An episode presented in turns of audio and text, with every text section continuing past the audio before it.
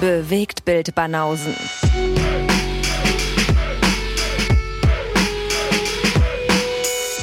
Filme, Kino und Serien, bis ihr kotzt. Na, Na, Freunde der gepflegten cineastischen Unterhaltung. schon wieder eine Woche rum. Schon wieder eine Woche rum, ja. Genau genommen drei, vier Tage sehen wir uns ja. Wir sehen uns ja eigentlich alle drei, vier Tage. Ja, eben. Bei uns ist es ja nicht mehr eine Woche. Ja. Aber außerhalb der Reihe, heute Spezial. Ja, ist das außerhalb der Reihe? Wir haben das ja schon. Ja, das Paar ist Mal nicht gemacht. als normale Episode durchnummeriert. Das sind halt die äh, Supporter Specials, Volume 6. Ach, siehst du? Das heißt, ich hätte jetzt gar nicht Episode 100, wie viel? Sech- 67 sagen dürfen? Hättest du es gesagt, wäre es auf jeden Fall falsch. Natürlich. Also die nächste ist die 167. Okay. Äh, das ist unsere, unsere Volume 6 Ausgabe der rein Losfilme. Mhm. Und äh, so soll es auch sein heute. Jeder hat drei Lose gezogen. Mhm. Alles natürlich dann Filme von Supportern. Und die Auch gut, äh, gut getimt, weil sechs verschiedene Supporter diesmal werden beglückt. Ja. Stimmt. Ja. Keiner irgendwie fünf Lose und äh, vom gleichen, sondern wirklich alles Mhm. sechs verschiedene Gesellen. Das stimmt wohl. Ja, war so ein bisschen mit, bei mir zumindest ein bisschen mit Hektik verbunden jetzt im Zuge der ganzen Oscar-Vorbereitung und alles. Ja, ging mir ähnlich. Und aufgrund dessen haben wir wahrscheinlich äh, dann auch nicht die Filme von dem anderen gesehen. Du warst ja teilweise, Nee, du hast ja teilweise bei anderen Supporter Specials hast ja teilweise alle Filme gesehen, die ich irgendwie noch gezogen habe. Ich hätte die auch gerne geguckt, aber das war zeitlich wirklich nicht mehr drin. Ja, ging mir genauso. Ich habe auch nichts gesehen von denen, die du gezogen hast. Insofern ähm, müssen wir uns heute auf die Meinung des anderen verlassen. Vielleicht Ja. kennt man ja den einen oder anderen. Film. Also den einen kennst du auf jeden Fall, bei den anderen beiden weiß ich es nicht. ja, stimmt. Ja, ich weiß. Ja, stimmt. Den einen kenne ich auf jeden Fall. Da kann ich ein bisschen mitreden. Ja. Gucken wir mal. Mhm. Na, ich bin sehr gespannt. Hast du eine Präferenz bezüglich, wer hier anfängt? Nee, ich habe keine Präferenz, aber wir können ja erstmal mit dem, äh, mit dem äh, organisatorischen Teil irgendwie anfangen, Ja, das sowieso, ja. bevor wir dann in die Filme gehen. Aber ansonsten, wer, wer die erste Rezension macht, das ist mir eigentlich völlig egal. Mal wieder völlig Latte. Na gut. Ja, wir schließen ja äh, mit der heutigen Episode das Punkteraten der diesjährigen Saison ab. Also heute wird entschieden, wer da draußen, also den ersten Platz wird Dennis keiner mehr nehmen, aber der zweite, dritte, vierte, fünfte, das ist alles noch sehr offen. Pfepse hat jetzt auf die letzten Meter, nachdem er irgendwie wochenlang zweiten Platz war, ist er jetzt rausgerutscht aus der Top 3. Oh nein. Erik ist irgendwie hochgerutscht, Rico ist auf einmal auf die letzten Meter richtig gut dabei. Der hat jetzt gerade Corona, sitzt zu Hause, vielleicht ist das das Geheimnis, dass er Mhm. dass er da Tippskills kriegt. Also gute Besserung hier von dieser Seite.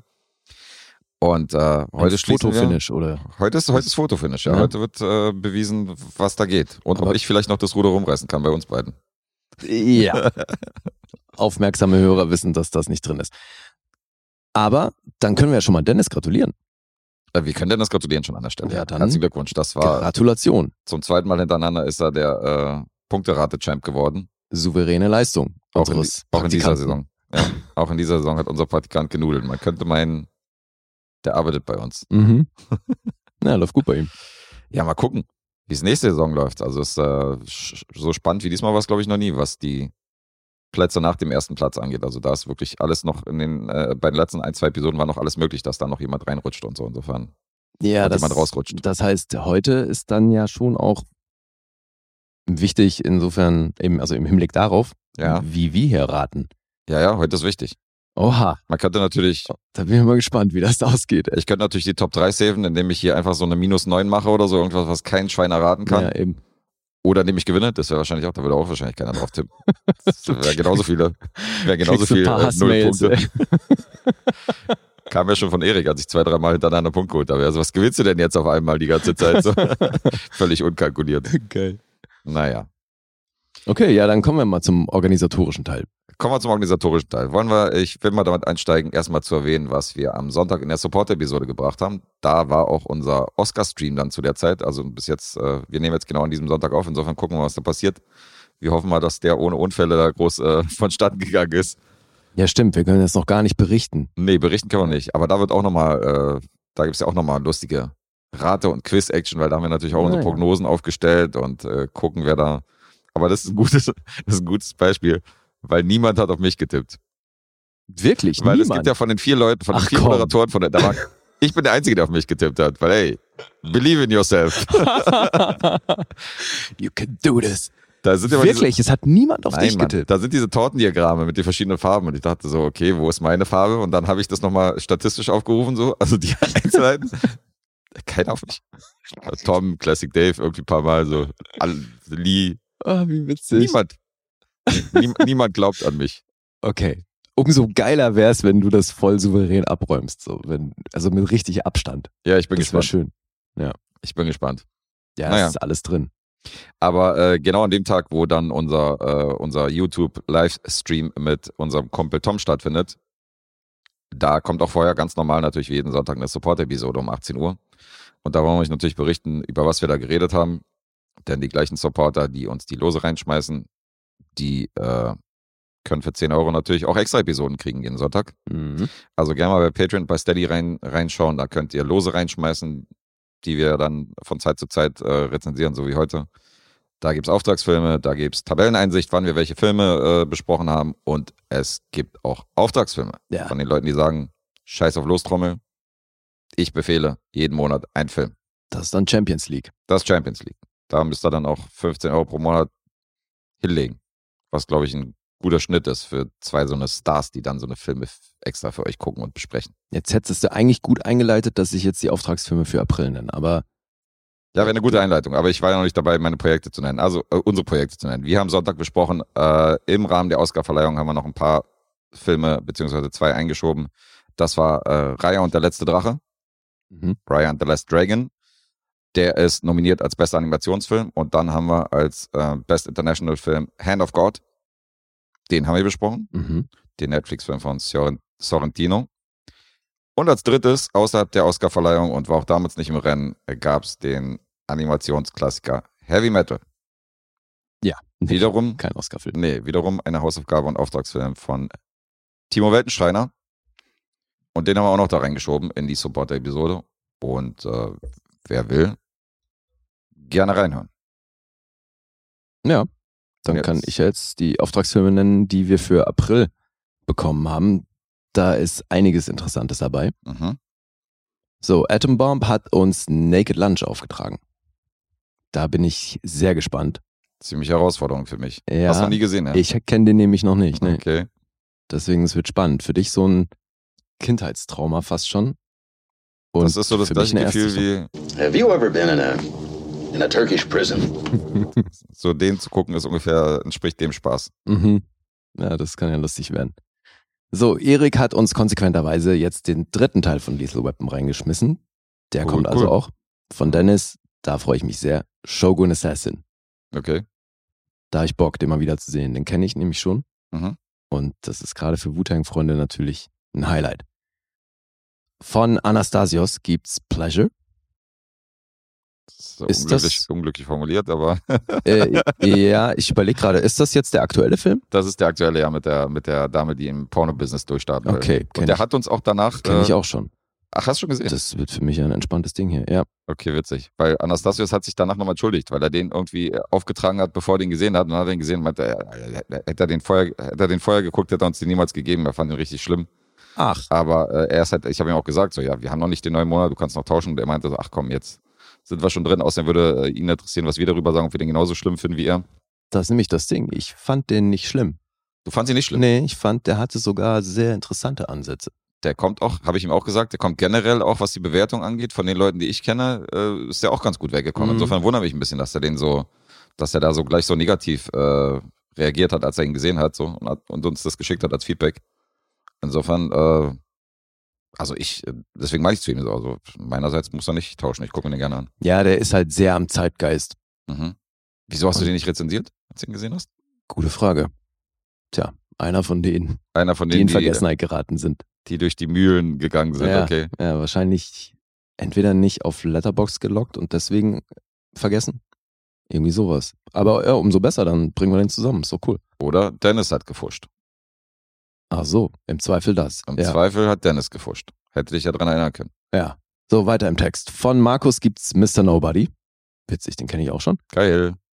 Den kennst du aber auch. ja, ne? ja, den mag ich total. Ja, den ich wollte auch. ich dir ja auftragen, als du, Stimmt. als du mal. Ja. Und dann habe ich erfahren, dass du den kennst und dann Mhm. dachte ich so, nee, ich äh, mache irgendwas, was du noch nicht gesehen hast. Ja, aber das freut mich, weil den mochte ich auch damals.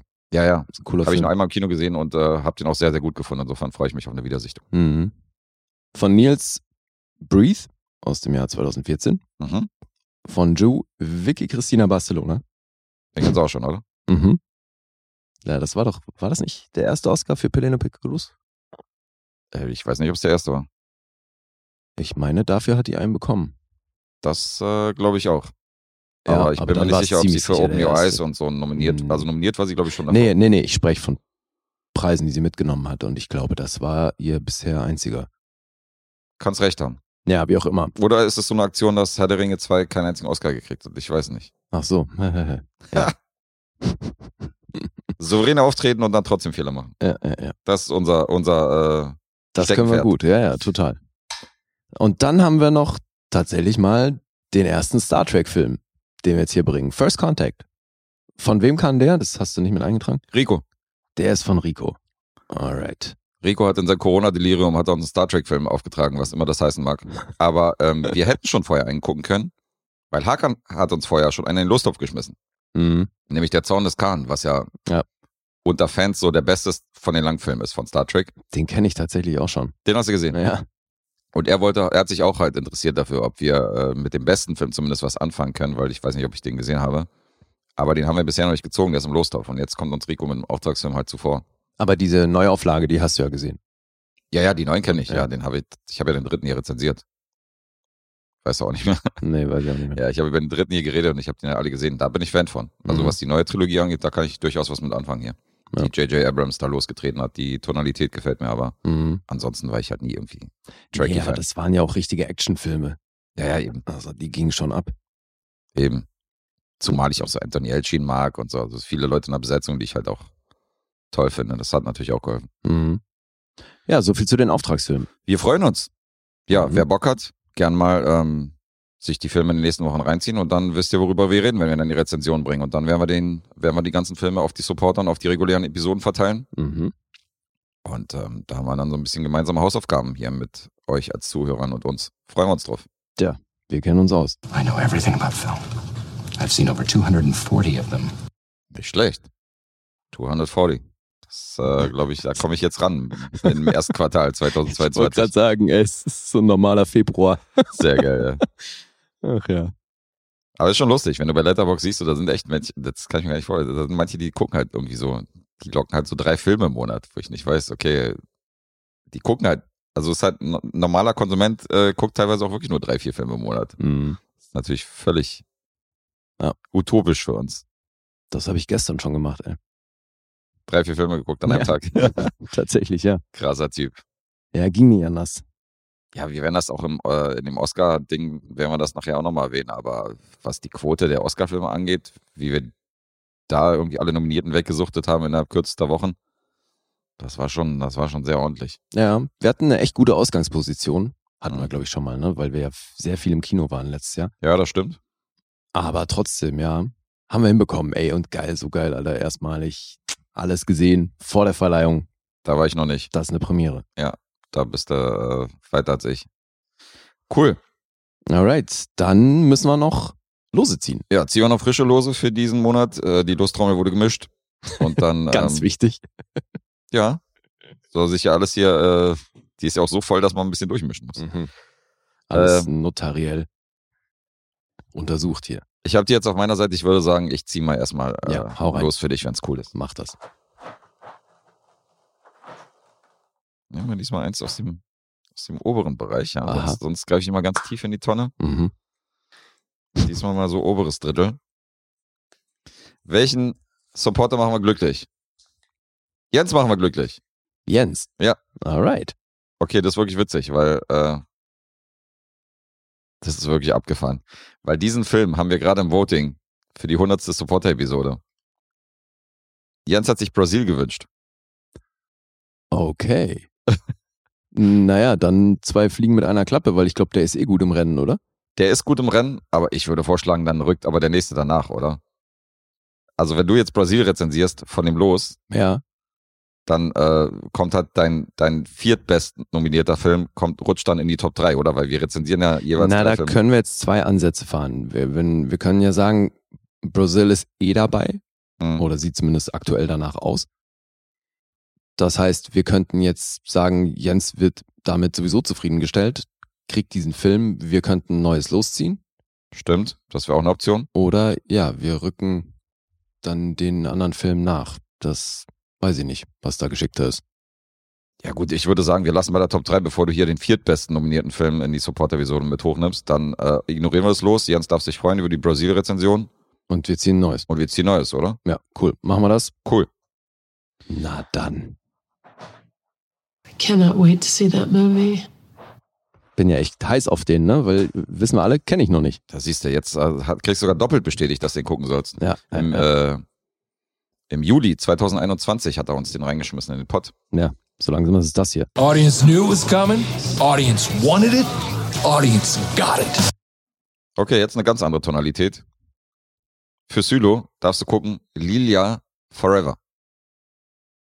Wir gehen wahrscheinlich mal wieder davon aus, dass das ein hartes Drama ist. Wir gehen mal davon aus, dass es ein Sylo-Film ist. Insofern äh, wahrscheinlich jetzt nicht äh, Schießereien und Verfolgungsjagden. Alright. Kann ich mir vorstellen. Aber gut, bin gespannt. Okay. So, jetzt ich. Dann reiche ich dir die Lostrommel rüber und äh, weil ich gerade erwähnt habe, wie fleißig wir waren und 45 Filme gesucht haben, mute ich mir für den Monat April zwei Lose zu. Ich möchte bitte verdoppeln. Eins hat er schon gezogen. Und das zweite hat er rausgefischt. So. Ja, bei diesen beiden harten Drama von Sylo ist die Chance klein, dass ich irgendwas tausche, aber gut, wir gucken mal. Vielleicht ist da irgendwie irgendein Schrott bei oder Von Anastasios. Oh, Tommy. Tommy von Anastasios, geil. Musical Time. Ach, okay. Kenn ich schon. Der Flipperkönig, Tommy. Aber ist gut, gefällt mir. Mit Elton John und so. The Who. Ich kenne ihn nicht. Guter Film. Boah, Alter, hast du den Move gesehen? Du hast Props gekriegt, äh, wie, wie einhändig du äh, das Los daraus gefischt hast. So. Es war, Wurde mein sah schon schwer nach Skills aus auf jeden Fall. Ja. Nein! Alter, es ist passiert. Was ist das? Wir haben ein, Do wir haben ein Los von Classic Dave gezogen. Ist nicht wahr. Alter, alter, alter. Und das war mein Bonuslos, was ich normalerweise hätte gar nicht ziehen sollen. Ja, Ey, Premiere, ich fasse es nicht. sehr schön. Du darfst schauen. 23. Nichts ist, wie es scheint. Ach cool, sehr gut. Das ist äh, der Deutsche, oder? Da haben wir doch schon drüber gesprochen, als ich das aufgeschrieben habe. Du meintest ja, ne? Ja, ja, wegen dem Untertitel. Das ist, glaube ich, der Deutsche, weil ähm, Ich glaube der auch. Jim Carrey-Film heißt The Number 23, der hat nicht so einen Untertitel. Okay. Ja, wenn es der mit August Diel ist, dann super. Ist ein geiler Film. Der mit August Diel, den kenne ich ja nicht. Deswegen, das ist, äh, das ist eine Erstsichtung. Und Ah, der andere okay. wäre halt ein Rewatch. Insofern äh, freue ich mich. Classic Dave, wir haben losgezogen. Der kommt ja, der kommt ja hier in anderthalb Stunden, kommt Ja, der hier ja. an. Können wir ihn gleich mit freuen. Konfetti begrüßen, ja, unbedingt. wenn er hier reinkommt. Machen wir erstmal hier äh, um Block, machen wir hier äh, Autokorso. Classic Daves erstes Los, Alter, dass ich das noch erleben darf in meinem, Das in ist meinem schön, gesetzten Jahren. Ey, ist das auch endlich mal passiert. Großartig. Das ist äh, Wahnsinn. Ich bin, ich bin so froh, ich bin fast hier. Did you guys know that I officially have the best singing voice in the world? Ich hätte schon fast was eingestimmt hier musikalisch, weil ich so, äh, so gay bin. Okay. Wolltest wieder singen. Ich wollte wieder singen, ja. Hm, Okay. Ja, Cool. Dafür. Also gay für fröhlich, ja. Ja. Für alle, die jetzt politisch korrekt da draußen sagen, Natürlich. oh, was sagen die denn da? Was sagen die denn da? I feel witty and pretty. Und so weiter. And nice. Mhm. Genau. Tommy Anastasios, 23 für Classic Dave. Hammer. Geil. Sehr gut. Freue ich mich. Ja, die drei Filme bringen wir dann auch nochmal zusätzlich zu den Auftragsfilmen, die wir gerade genannt haben. Haben wir jetzt den administrativen Teil? Ich glaube schon. Ich glaube auch. Das waren die Sachen, die wir abhaken sollten. Sonst müssen wir nichts ankündigen. Okay. Können wir Filme rezensieren. Wunderbar. Ab geht die Post. Ich fange an. It. Ja, jetzt muss ich hier nur mal kurz äh, raussuchen. Das waren deine drei. Dann bringe ich doch jetzt mal als erstes den Film, der von Alex kommt. Mhm. Relativ aktueller Film aus dem Jahr 2020. Embedded. Embedded. Du suchst einen Bleistift oder was? Ich suche einen Bleistift. Warte mal. Grüße an unsere Freund Alexei, einer der Supporter der aller, allerersten Stunde. Er ist sehr früh auf den Unterstützerzug aufgesprungen. Dafür sind wir ihm natürlich ewig dankbar. Ja, sowieso, aber von ihm haben wir tatsächlich länger keinen Film gehabt, ne? Hm, Ich Oder? weiß nicht, was, aber ne, dazu muss man sagen, dass Alex glaube ich, in den zwei Jahren, wo er supportet oder in anderthalb Jahren hat er, glaube ich, fünf Filme oder so beigetragen. Ah, stimmt, der Also der ist keiner, der, rein, ne? genau, ja. der ist keiner, der jeden Monat reinwirft, sondern wenn ihm mal was einfällt, dann äh, hier vergessene Welt war von ihm. Mhm. Den haben wir rezensiert. Außerhalb der Reihe, aber ähm, also er ist ja unregelmäßig dabei, insofern, der legt da nicht so einen Wert drauf. Deswegen umso besser, da was zu picken. Aber stimmt, äh, Land of the Lost, ne? Ja, also der Farrell-Film, der Mhm. war Ja, von aber ich, Alex. ich glaube, den hast du außerhalb der Reihe. Ja, ja, den habe ich, glaub halt ich, rezensiert und der hat dann, ohne äh, zu wissen, dass er ein, ein Lostopf ist. Ja. Irgendwie sowas. Aber ja, das ist jetzt definitiv eine andere Sorte Film hier. Mhm. Embattled. Hast du davon gehört oder ihn sogar gesehen? Also gehört ja, gesehen nicht. Es sind ja einige Filme in der Tonalität oder von dem Genre oder mit dem Inhalt, die ja gerade so kursieren. Halle, Halle Berry hat ja auch einen Film, äh, wo sie so eine UFC-Fighterin spielt. Insofern Mhm. ähm, sind da einige von, aber ich habe äh, keinen davon gesehen. Das ist witzig, ey. Warum machen die dann ausgerechnet Filme, wo Leute im Zentrum stehen, die eigentlich viel zu alt dafür sind? Also, weil Halle Berry ist auch viel zu alt, um, um noch eine UFC-Kämpferin zu spielen, Alter. Was soll denn das? Ja, aber das spielt ja auch irgendwie in der Handlung eine Rolle. Also, dass sie halt Ja. teilweise zu alt ist für den, für Ach den so. Sport und so. Also, es spielt damit rein. Okay. Und hier ist ja, glaube ich, auch so eine Vater-Sohn-Geschichte oder so, wenn ich, wenn ich mich recht erinnere. Insofern. Ist es, ja. Aber der Vater ist eben eigentlich auf dem Höhepunkt seiner Karriere und das aber eben halt auch in einem Alter, wo man in dem Sport eigentlich, naja, wie auch immer. Da Unglaubwürdig, sagst du schon mal. kommen wir gleich zu. Mhm. Ich hatte von dem Film noch nichts gehört und war deswegen sehr froh drüber. Bin da völlig unvoreingenommen ran, habe mich auch nicht groß informiert, was da auf mich zukommt und habe mir das dann angeguckt. Embattled geht eine Stunde, 57 Minuten, ist ab 16 freigegangen, freigegeben und genremäßig steht hier Action, Drama und Sport. Weil, wie du schon gesagt hast, es geht hier um einen MMA-Kämpfer. Steven Dorff spielt nämlich Cash Boykins.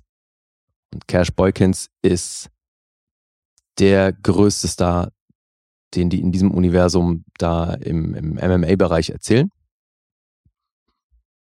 Der ist halt der, mit dem alle wahnsinnig viel Geld verdienen. Wenn der, wenn er wieder einen Kampf bestreitet, dann gibt's da immer ho- hohe Millionenbeträge dafür und dementsprechend ist auch sein Lifestyle. Der hat halt irgendwie vier Mansions und 20 Autos und halt Privatjet und dem geht's super gut.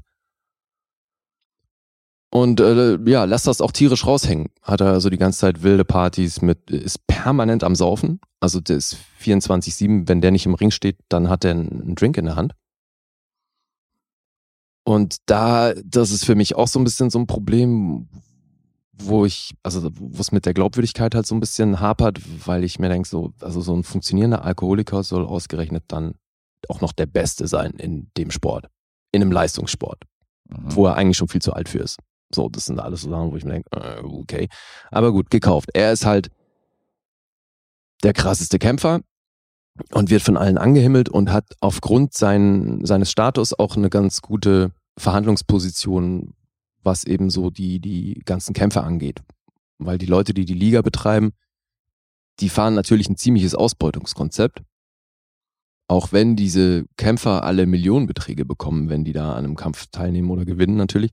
Jetzt äh, auf seinem Level von dem Cash Boykins ist es trotzdem so, dass die Veranstalter und die Ligabetreiber natürlich den Großteil des Geldes bekommen.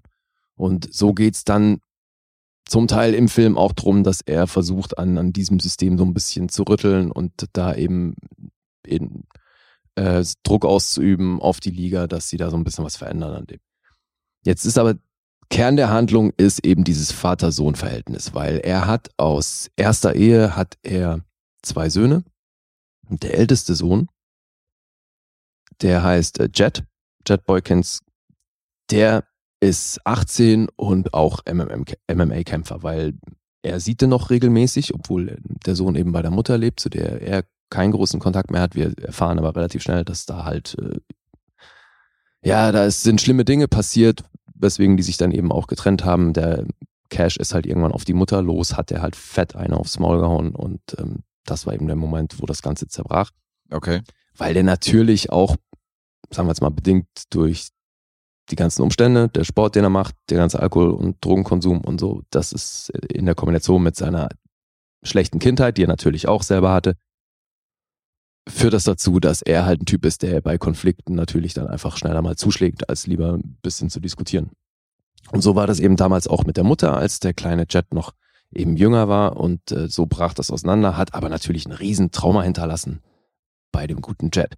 Trotzdem will er in die Fußstapfen des Vaters treten und der größte MMA-Kämpfer werden und lässt sich so natürlich von seinem Vater, dem besten Kämpfer, trainieren. Und der macht das aber halt auf, ja, mit schwierigen Methoden und äh, es gibt halt nur Tough Love und Jet und seine Mutter oder sein Bruder und seine Mutter, die sind finanziell übelst am Hasseln. So, die Mutter muss dann irgendwie zum normalen Job abends noch Kellnern gehen und so. Und der, der Vater ist halt Multimillionär und sagt, ja, die müssen da durch, weil mir hat früher auch niemand was geschenkt. Mhm. Ja, und so geht's dann drum, dass diese schwierige Vater-Sohn-Beziehung im Film dann natürlich, ist es ist, ist hart generisch, weil es bietet sich dann so an, dass die natürlich dann gegeneinander kämpfen müssen. Und Alter, das Ding, also es wird zwar schon erzählt, dass der Junge schon eine Weile trainiert, aber zu Beginn des Films heißt es noch so, hey, du hast jetzt drei Kämpfe gemacht und dann steht irgendwie ein Kampf gegen irgendeinen an, so, der wohl schon ein bisschen besser ist, aber jetzt halt auch nicht in der Top-Liga mitspielt, so. Und gegen den fällt es ihm schon echt schwer. Und dann soll er aber natürlich zum Höhepunkt des Films gegen seinen Vater, der einfach seit Jahren unangefochtener Champion ist und die übelste Bilanz in seinen Kämpfen hat und so und erst einmal wirklich im Ring verloren hat gegen jemanden. Okay. Gegen den soll dann der Sohn antreten, der quasi keinen Rekord hat. Ey, und deswegen, also es wird einem wirklich an so vielen Stellen schwierig gemacht, das Ding zu glauben. Weißt du, so die ganzen Umstände sind auf dem Papier einfach schon echt hart, so, dass, dass, dass du es einfach so kaufst. Mhm. Und dann kommt halt auch noch dazu, dass es, finde ich, wahnsinnig, ey, die bedienen alle Tropes bei der Inszenierung. Also wirklich alle. Du hast Flashbacks, die dann leicht verschwommen sind. Dann natürlich in Zeitlupe. Du siehst, weißt du, die Polizei kommt nach Hause, weil der Vater eben handgreiflich geworden ist. Und dann hast du so Zeit, verschwommene Zeitlupenmomente oder halt so leicht unscharf, weil es natürlich Erinnerung ist. Und dann ist aber auch die, die Stimme in Slow-Mo. Weißt du, dann siehst du halt den, den vermeintlich jüngeren Steven Dorf, wie er äh, schreit, you motherfucker. So, und ich denke mir so, Okay. ey Leute, ist das euer Ernst? Und dann aber super inflationär. Also das Ding, die ganze Zeit hast du irgendwelche bedeutungsschwangeren Flashbacks, wo jemand in Slow Motion schreit. Und, so, äh, und auch bei den Kämpfen bedienen sie da ein Trope nach dem anderen. Weißt du, du hast dann immer wieder, wenn er eine kassiert, hast du so diese ähm, wackelige Kamera, die dann auch verschwimmt und dann kommt natürlich das Pfeifen auf dem Ohr und äh, du hörst den Herzschlag und so diese ganzen Sachen. Mhm. Also es ist wirklich die da alles. Ähm, die Kämpfe selbst sind auch sehr viel durch schnelle Schnitte und, und Schwenks gelöst, so dass du nicht wirklich beurteilen kannst, ob die Leute was können. Bei, also bei Jet siehst du schon, weil du natürlich hast natürlich auch Trainingsmontagen und man sieht, dass der das macht. Also dass das äh, nichts ist, was er jetzt zum ersten Mal gemacht hat. Okay. Und wahrscheinlich sind sie auch bei der Besetzung eher darauf gegangen, weil Darren Mann spielt den. Also der hat bei diesem äh, Sabrina Reboot hat er wohl mitgespielt. Äh, Hat ganze 28 Credits, ist aber wirklich noch nicht so wahnsinnig groß. Das Sabrina Reboot, wo Harrison Ford nicht mitspielt. Genau. Gruß an Tom. Ja, ich meinte natürlich nicht den Film, sondern das die die Serie, diese Hexe. Ach so, Weißt du meinst die, ach so, okay. Das Ja. war, ich dachte, du meinst wirklich den Film. Nein, weil das ist ja noch ein relativ junger Typ und der hat natürlich so Teenie-Sachen gemacht. Bei Animal Kingdom hat er wohl auch eine Rolle gespielt. Ich glaube, das ist noch so das Größte, aber ansonsten halt viel so Teenie-Kram, weil das natürlich auch ein attraktiver Typ ist. Okay. Hätte ja sein können, dass er Aber- eine Kinderrolle hat, weißt du, in so einem 90er-Film. Ach Das so. sind ja auch manchmal. Ja, nee, nee. Also, wie gesagt, der ist jetzt, der kann erst Anfang 20 sein. Aber Okay. die ganze MMA-Sache macht er gut, aber dann hat er natürlich hier auch wirklich hochemotionale Dinge zu spielen. Und das ist mitunter wirklich schwierig. Also das trägt er für mich einfach nicht. Weil also er steht dann auch wirklich mehr im Fokus als der Vater. Mhm. Und das ist auf jeden Fall auf der Habenseite hier. Steven Dorff spielt das schon gut. Also du glaubst ihm halt diesen, ja Mann, wie heißt der Ire? Der, ist es Conor McGregor? Das ist McGregor, Ja. ja. So, in die Richtung geht das halt, weißt du? Immer Goldkette, Tattoos all over und Gucci-Trainingsanzug und halt so diesen Proleten mit, äh, als Multimillionär, den er halt raushängen lässt. Mhm. So, das Ding, das macht er echt gut, Steven Dorf. Also den glaubst du ihm. Dass der so, so ein Hillbilly ist, der sich hochgekämpft hat und dann halt einfach neureich ist und halt Fuffis im Club, ne? Super reich, aber eigentlich noch so äh, voll das Straßenkind. Ja, Ja. voll. Und eben auch halt null gewachsen, so menschlich, weil er halt eben im Konflikt den immer noch lieber zuschlägt, als halt irgendwie mal zu reden. Und natürlich ist das auch das Drama mit seiner Familie und dann Mhm. die neue Familie, die er dann hat, dann geht's natürlich ähnlich ab und so. Und das ist halt wirklich alles super generisch. Und das dann noch in Verbindung mit diesen Tropes, die die hier bedienen, da überrascht dich wirklich wenig. Und so sind schon, also du kannst das trotzdem, man kann das trotzdem halbwegs gut gucken, weil, weil es dynamisch erzählt ist. Mhm. Aber eben so auch bildsprachlich machen die hier für mich wenig Neues. Im Gegenteil, also der haben eben echt ein paar Sachen zu offensichtlich bedient und dadurch hast du eine Menge Pathos in dem Film. Tropes ohne Ende und diese in den Kämpfen halt diese schnellen Schnitte, Schwenks und ey, das, das ist dann auch Ja, aber sind denn- eine also- Trainingsmontage geben muss. So dachte ich so, Leute, Okay. really? Aber sind denn die Kämpfe, also trotz der schnellen Schnitte, sind die trotzdem gut inszeniert oder Ja, doch, ja.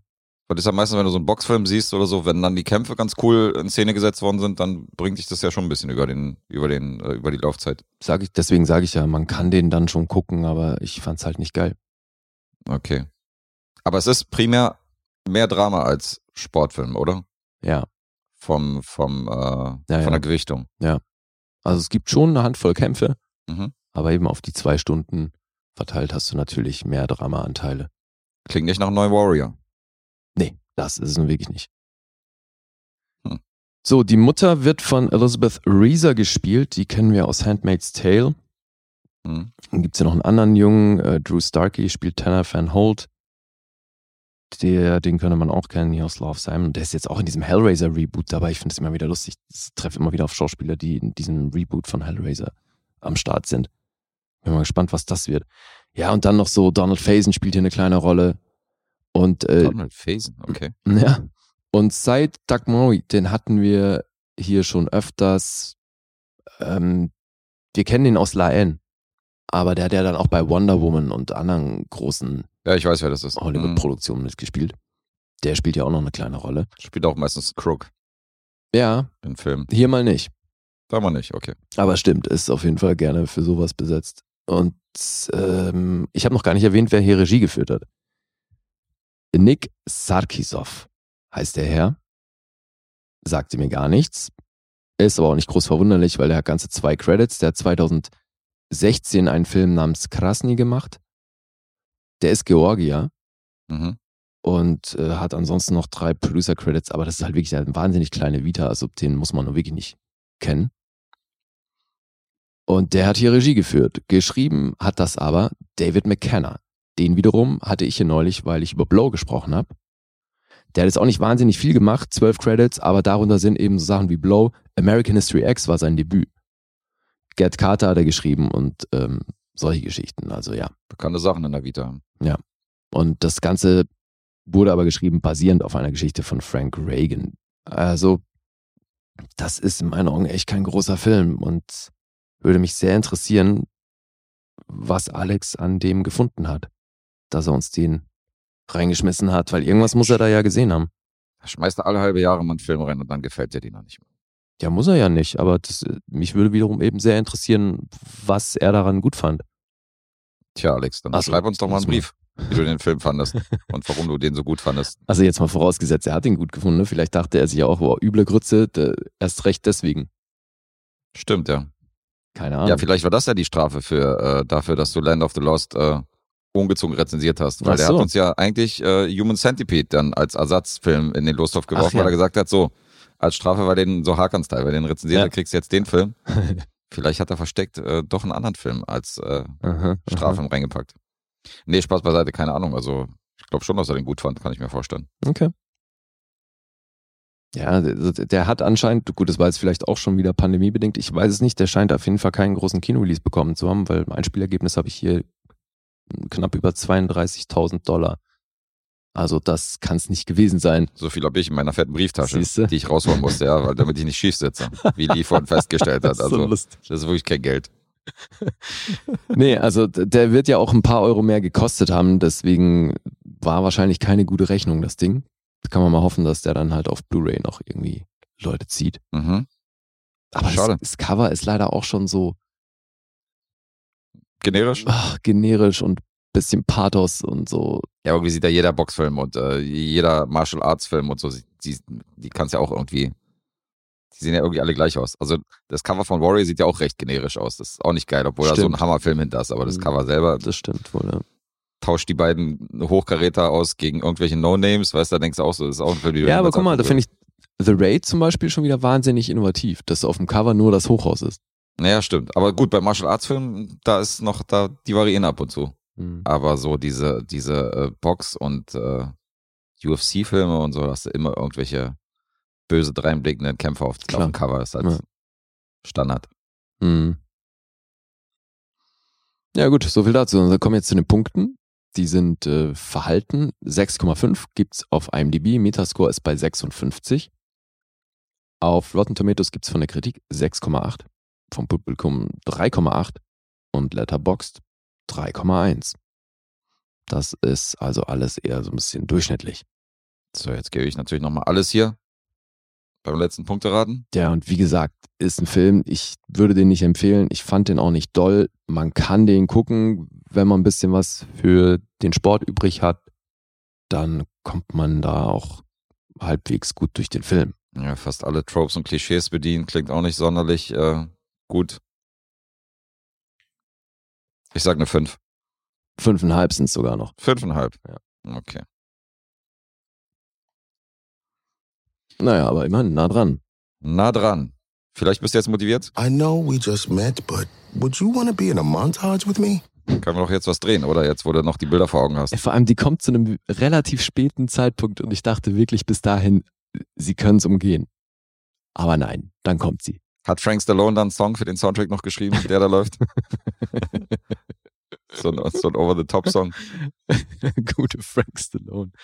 Der war doch auf jedem Soundtrack irgendwie damals drauf, Ja, wo ja, irgendeine, irgendeine Montage äh, eine Rolle gespielt hat im Film. Ja. Alright. Ja, so viel zu Embattled. Danke, Alex. Jetzt du. Äh, dann ich mit meinem nächsten Film. Und äh, damit mache ich quasi zwei Supporter glücklich. Bei den Film hatten wir zweifach in der Lostabelle. Einmal nämlich als Awakenings und einmal als Zeit des Erwachens. Deswegen fiel es mir nicht auf. Ja, stimmt. Und einmal wurde er von Grisou beigetragen und danach nochmal von Hakan. Und ich hätte mir natürlich sagen können, dass der im Losthoff ist. In dem Fall habe ich es nicht mehr so richtig auf dem Schirm gehabt. Und äh, Hakan hat natürlich einen Ersatzfilm bekommen. Aber beide haben sich diesen Film gewünscht. Von Grisou ist er offiziell gezogen worden. Mein Pokerkumpel, deswegen rede ich jetzt über Zeit des Erwachens, Awakenings. Mhm. Ursprünglich sollte Steven Spielberg die Regie führen. Der hatte dann keine Zeit wegen anderen Projekten. Penny Marshall ist eingesprungen, interessanterweise. Die Regisseurin von Big und äh, eine Klasse für sich. Mhm. Lustig auch insofern, weil der Hauptdarsteller, also einer der beiden Hauptdarsteller, sollte ja ursprünglich bei Big auch die Hauptrolle übernehmen, wenn du dich erinnerst, anstelle von Tom Hanks. Da war ja Robert De Niro eigentlich, hat sich ja, Ja. dafür eingesetzt und wollte ja da Er, unbedingt er mitspielen. wollte ne? da unbedingt, ja. Genau, er wollte unbedingt bei Big mitmachen und äh, Robert De Niro ist hier die zweite Hauptrolle, neben Robin Williams. Mhm. Und auch der Drehbuchautor Steve Salien, ziemlicher Hochkaräter, fünffach Oscar nominiert, wo wir gerade am äh, Tag der Oscars hier eine Folge aufnehmen. Unter anderem für Schindlers Liste, unter anderem Ach. für Moneyball. Zuletzt auch äh, The Irishman hat er das Drehbuch geschrieben. Okay. Also ziemlicher Hochkaräter, der hat auch dieses Drehbuch geschrieben. Ja, den hätte ich echt gerne auch geguckt. Das ist ein ziemlicher Herzfilm von mir gewesen. Also wenn du mir so, wenn du mich so fragst nach den besten Rahmen, die ich jemals gesehen habe, wo dir so die Tränen in den Augen stehen, dann war Awakenings immer ganz oben. Mhm. Ob das immer noch so ist, weil, also es ist mindestens 15 Jahre her, dass ich den gesehen habe, das letzte Mal.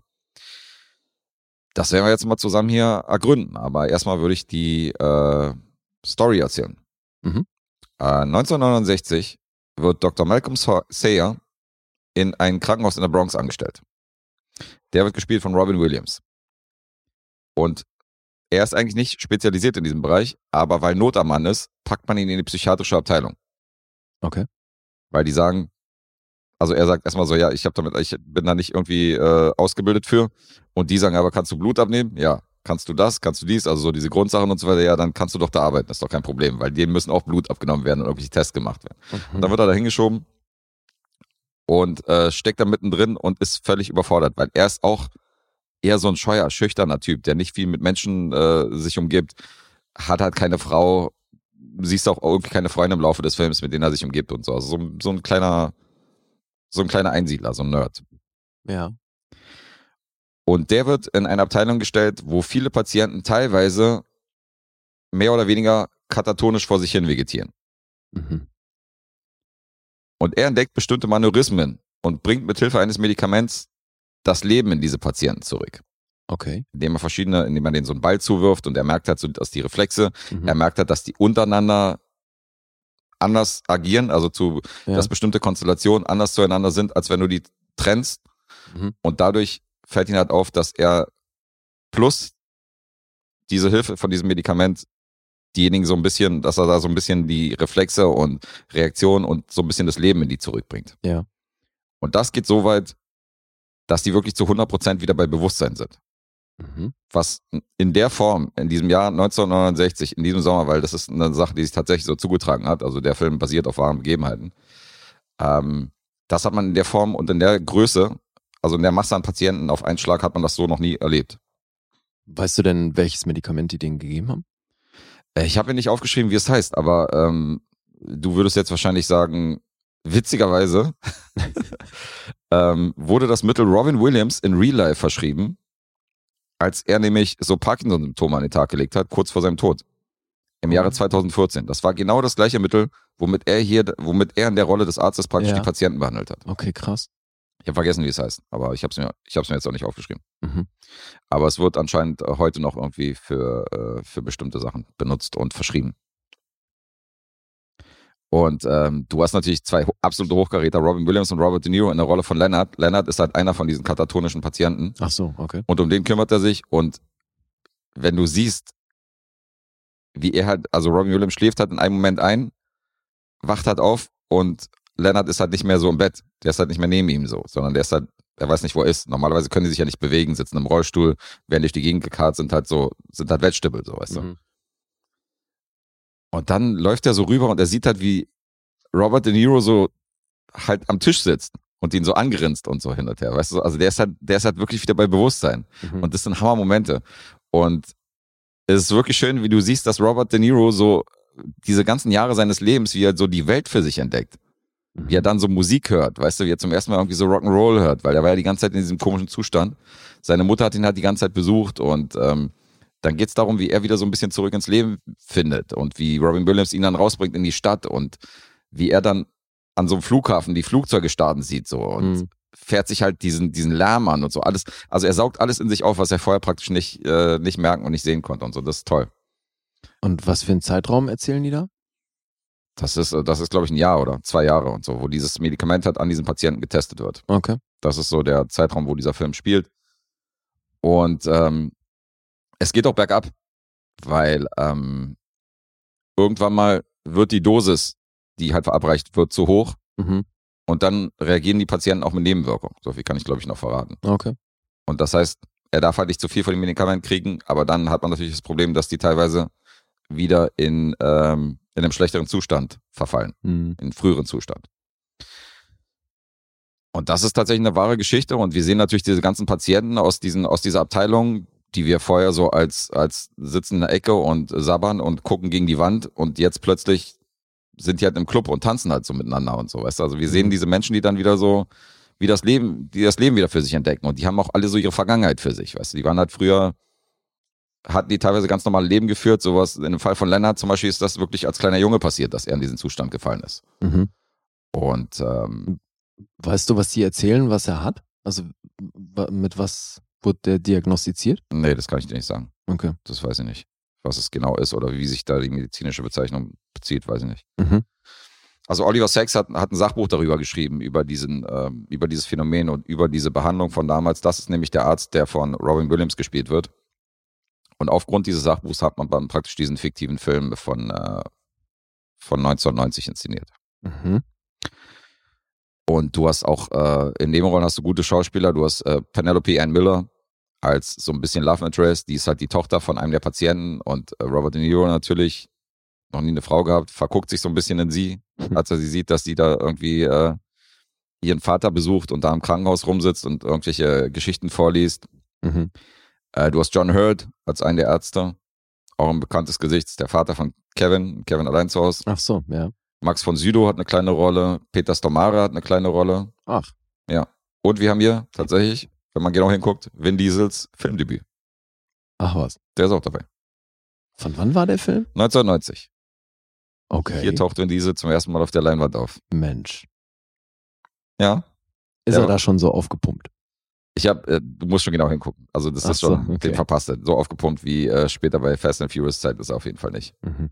Oder jetzt ist er ja das Gegenteil von aufgepumpt. Das sei denn, also ich weiß nicht, wie du aufgepumpt definierst, aber ich meine, jetzt sieht er ja aus wie ein, äh, jetzt hat er eher so die Maße von Christian Bale in, äh, Ach echt? in äh, ja, in, wie heißt der Film? Weiß. In, ja, in Weiß oder in American, äh, äh, wie heißt denn der Film, Mann? Mit, äh, Ach so, von David O. Russell meinst du? ja, von David O. Russell, Jessica Chastain und so. Mann, den mochte ich total gerne, Alter. jetzt fällt mir der Titel nicht ein. Äh, ja, aber American ist richtig. American Sweethearts. genau. Mann. Das gibt's ja nicht. Was ist denn da los? ich habe das Poster vor, vor Augen, ey. Ja, ja, klar, Jennifer Lawrence. Ja, ja. Die gibt's doch gar nicht. Amy Adams war doch auch dabei. Ja, ja, genau. Amy Adams. Unfassbar. Bradley Hustle. Cooper. American Hustle, So. natürlich, Alter. Ey, stark, das dir. Langsam so vorm im- inneren Auge das Poster zusammengesetzt. Das ist ja Dann unglaublich. so, okay, wir schwenken mal runter. Ja. Wo steht der Titel? Hm. Ja, American Nice, ist ist, okay. dir, ist dir mal was vor mir eingefallen. Das, Mensch. es geht doch. es geht doch. das Gehirntraining. Lee, Okay, ach so, also Lee es- kommt unter die Lebenden zurück, ja. Ey, Das? Gehirn wird langsam, ganz ohne Medikamente. wird langsam aufgetaut.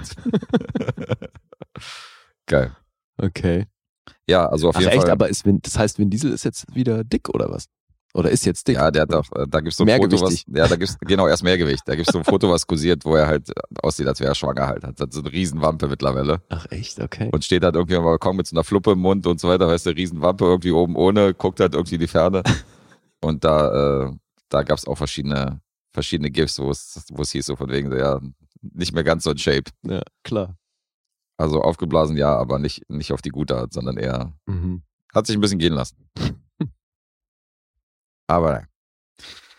Ähm, Ro Robert De Niro, der hier auch ein bisschen Mitspracherecht bei dem Film hatte, der wollte ursprünglich Shelley Winters haben, eine große Charakterdarstellerin. Die sollte nämlich die Mutter von Leonard spielen.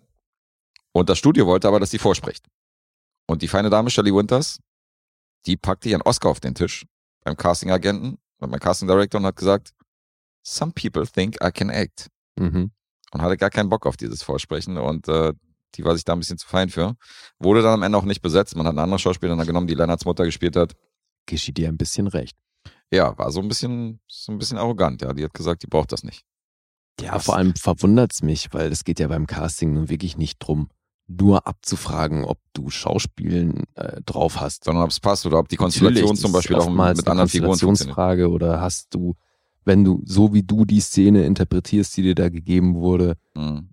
Kommt da bei uns das an, was wir in der Rolle sehen wollen und so. Das, das, da geht's ja nicht wirklich nur drum, kann derjenige spielen. Das stimmt. Aber du hast in der Filmgeschichte, glaube ich, auch große Schauspieler gehabt, die sich auch äh, gesträubt haben, immer zu Ja, ja, Castings zu klar. gehen und die gesagt haben, keinen Bock. So Brando, Ja. glaube ich, war auch nicht so ein Typ, der irgendwie zu Castings Ja, vor allem ist. ab einem gewissen Punkt äh, kann ich auch es nachvollziehen, dass man sagt, hey Leute, entweder ihr baut die Rolle so, wie ich spiele, Ja, klar. oder äh, ich bin halt nicht dabei. Aber Aber ist ja wie Ja. du sagst, ich meine, man testet ja teilweise auch die Konstellation zum Beispiel mit dem, mit dem weiblichen Lied aus, Ja, ob, das, ob, da, ob da Funken sprühen oder ob du nichts merkst und so. Das sind natürlich Sachen das so. ist es halt. da, kannst, so. da reicht halt nicht, dass du ein guter Schauspieler bist. Ja, eben. Weil die Chemie, ob du die mit jemand anderem hast oder nicht, auch wenn man da ein bisschen was herstellen kann, das ist natürlich eine Konstellationsfrage, die man sehen muss. Ja. So. ja. Komisch. Naja. Interessante, äh, interessanter Kniff in der Besetzung. Penny Marshall hatte ursprünglich vor, den Film mit Bill Murray zu drehen als Leonard. Anstelle von Robert De Niro. Irgendwie hat's, wollte, irgendwie hat's ja was gegen Robert De Niro.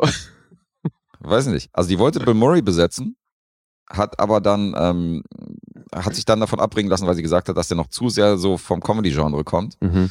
und äh, ging dann davon aus, dass das Publikum zu sehr abgelenkt wird, wenn er da irgendwie diesen, diese Charakterrolle dann übernommen hat.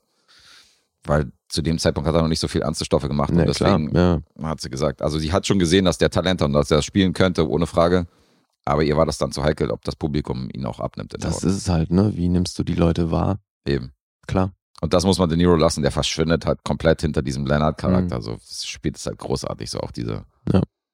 diese Entwicklung und dann wie er so wie so ein Kleinkind völlig naiv so durch diese Stadt alles beobachtet und alles so in sich einsaugt und so. Es ist, ist toll.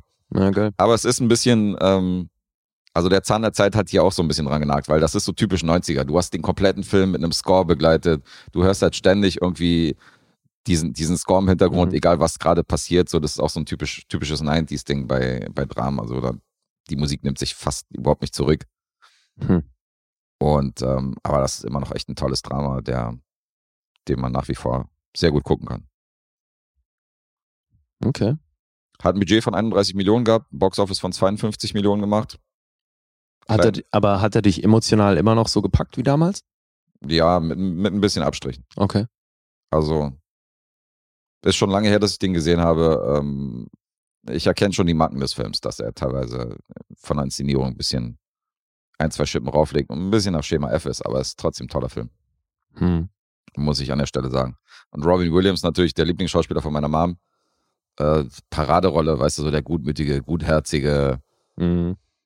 irgendwie auch lustige, aber äh, trotzdem halt dieses große Herz, so was dann seine Rollen auch oft hat und oft spielt. So. Also da hat er ja, das hat er perfektioniert. Also es, und er im Zusammenspiel mit Robert De Niro ist schon, ist schon geil. Ja, Aber es ist auch gut. wieder, ist auch wieder eine krasse Konstellation, weil die beiden waren ja in der Nacht ähm, mit John Belushi unterwegs, als er kollabiert ist und äh, gestorben ist an seinem Drogencocktail. Ach, echt? Robert De Niro und äh, Robin Williams haben ihn ja ins Krankenhaus gebracht. Weil Ausgerechnet die waren nämlich, genau, beiden. weil die beiden waren zusammen unterwegs und die spielen hier beide die Hauptrolle. Das ist ja krass. Also die kennen sich auch von klein auf und äh, sind also aus Teenagerjahren und sind zusammen aufgewachsen. Ja, zumal das kann ja dann nicht lange danach gewesen sein, weil Belushi ist doch Ende 80er gestorben, oder nicht? Nee, nee, das war Anfang 80er. Da waren acht, da waren acht Jahre oder dazwischen, das war 81, 82, dass Belushi gestorben ist. Das kann ja nicht sein. Animal House ist doch. Wann war Animal House 81? Blues Brothers war 82, das war einer, Boah, das muss ich jetzt nachgucken, ey. also ich schätze 83, 82, 83 ist er gestorben. Guck mal nach. Mhm. Ende wir. 80er war das definitiv nicht. Das ist sieben, acht Jahre zuvor gewesen. Mhm, ja, hast recht. 82. 82 war es. Okay. 33, Alter. Ja, ja, viel zu jung. Tja, Und acht Jahre später ähm, drehen die beiden einen Film Mhm. gemeinsam. das ist ja krass. Ja. Hm. Geht knapp zwei Stunden. Ja, aber klingt sehr nach etwas, was mir auch gefallen würde. Ja, weiß ich nicht. Also vielleicht hättest du hier mittlerweile mehr äh, Aussetzen an Inszenierung als ich.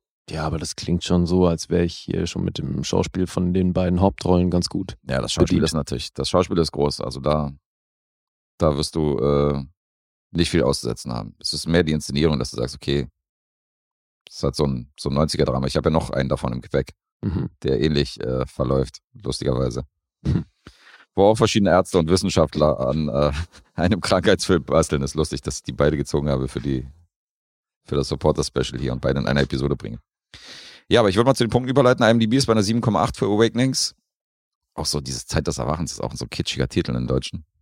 Ja, klingt kitschig. Weil Awakenings heißt ja, also das haben die ja wirklich so genannt, dieses Phänomen, Mhm. dass, dass so katatonische Patienten wieder kurz äh, zum Leben erwecken. Also es wird auch so, das ist halt so der umgangssprachliche Begriff dafür. Mhm. Aber Zeit des Erwachens klingt ja nur wieder so, so nach Pilcher. Ja, total. Metascore 74, Mhm. Rotten Tomatoes 6,7, 4,1 vom Publikum, Letterboxd 3,8. Hm. Ich schwanke. Ich sag 8,5. Nee. Äh, Former Rating 10 Punkte, Ja.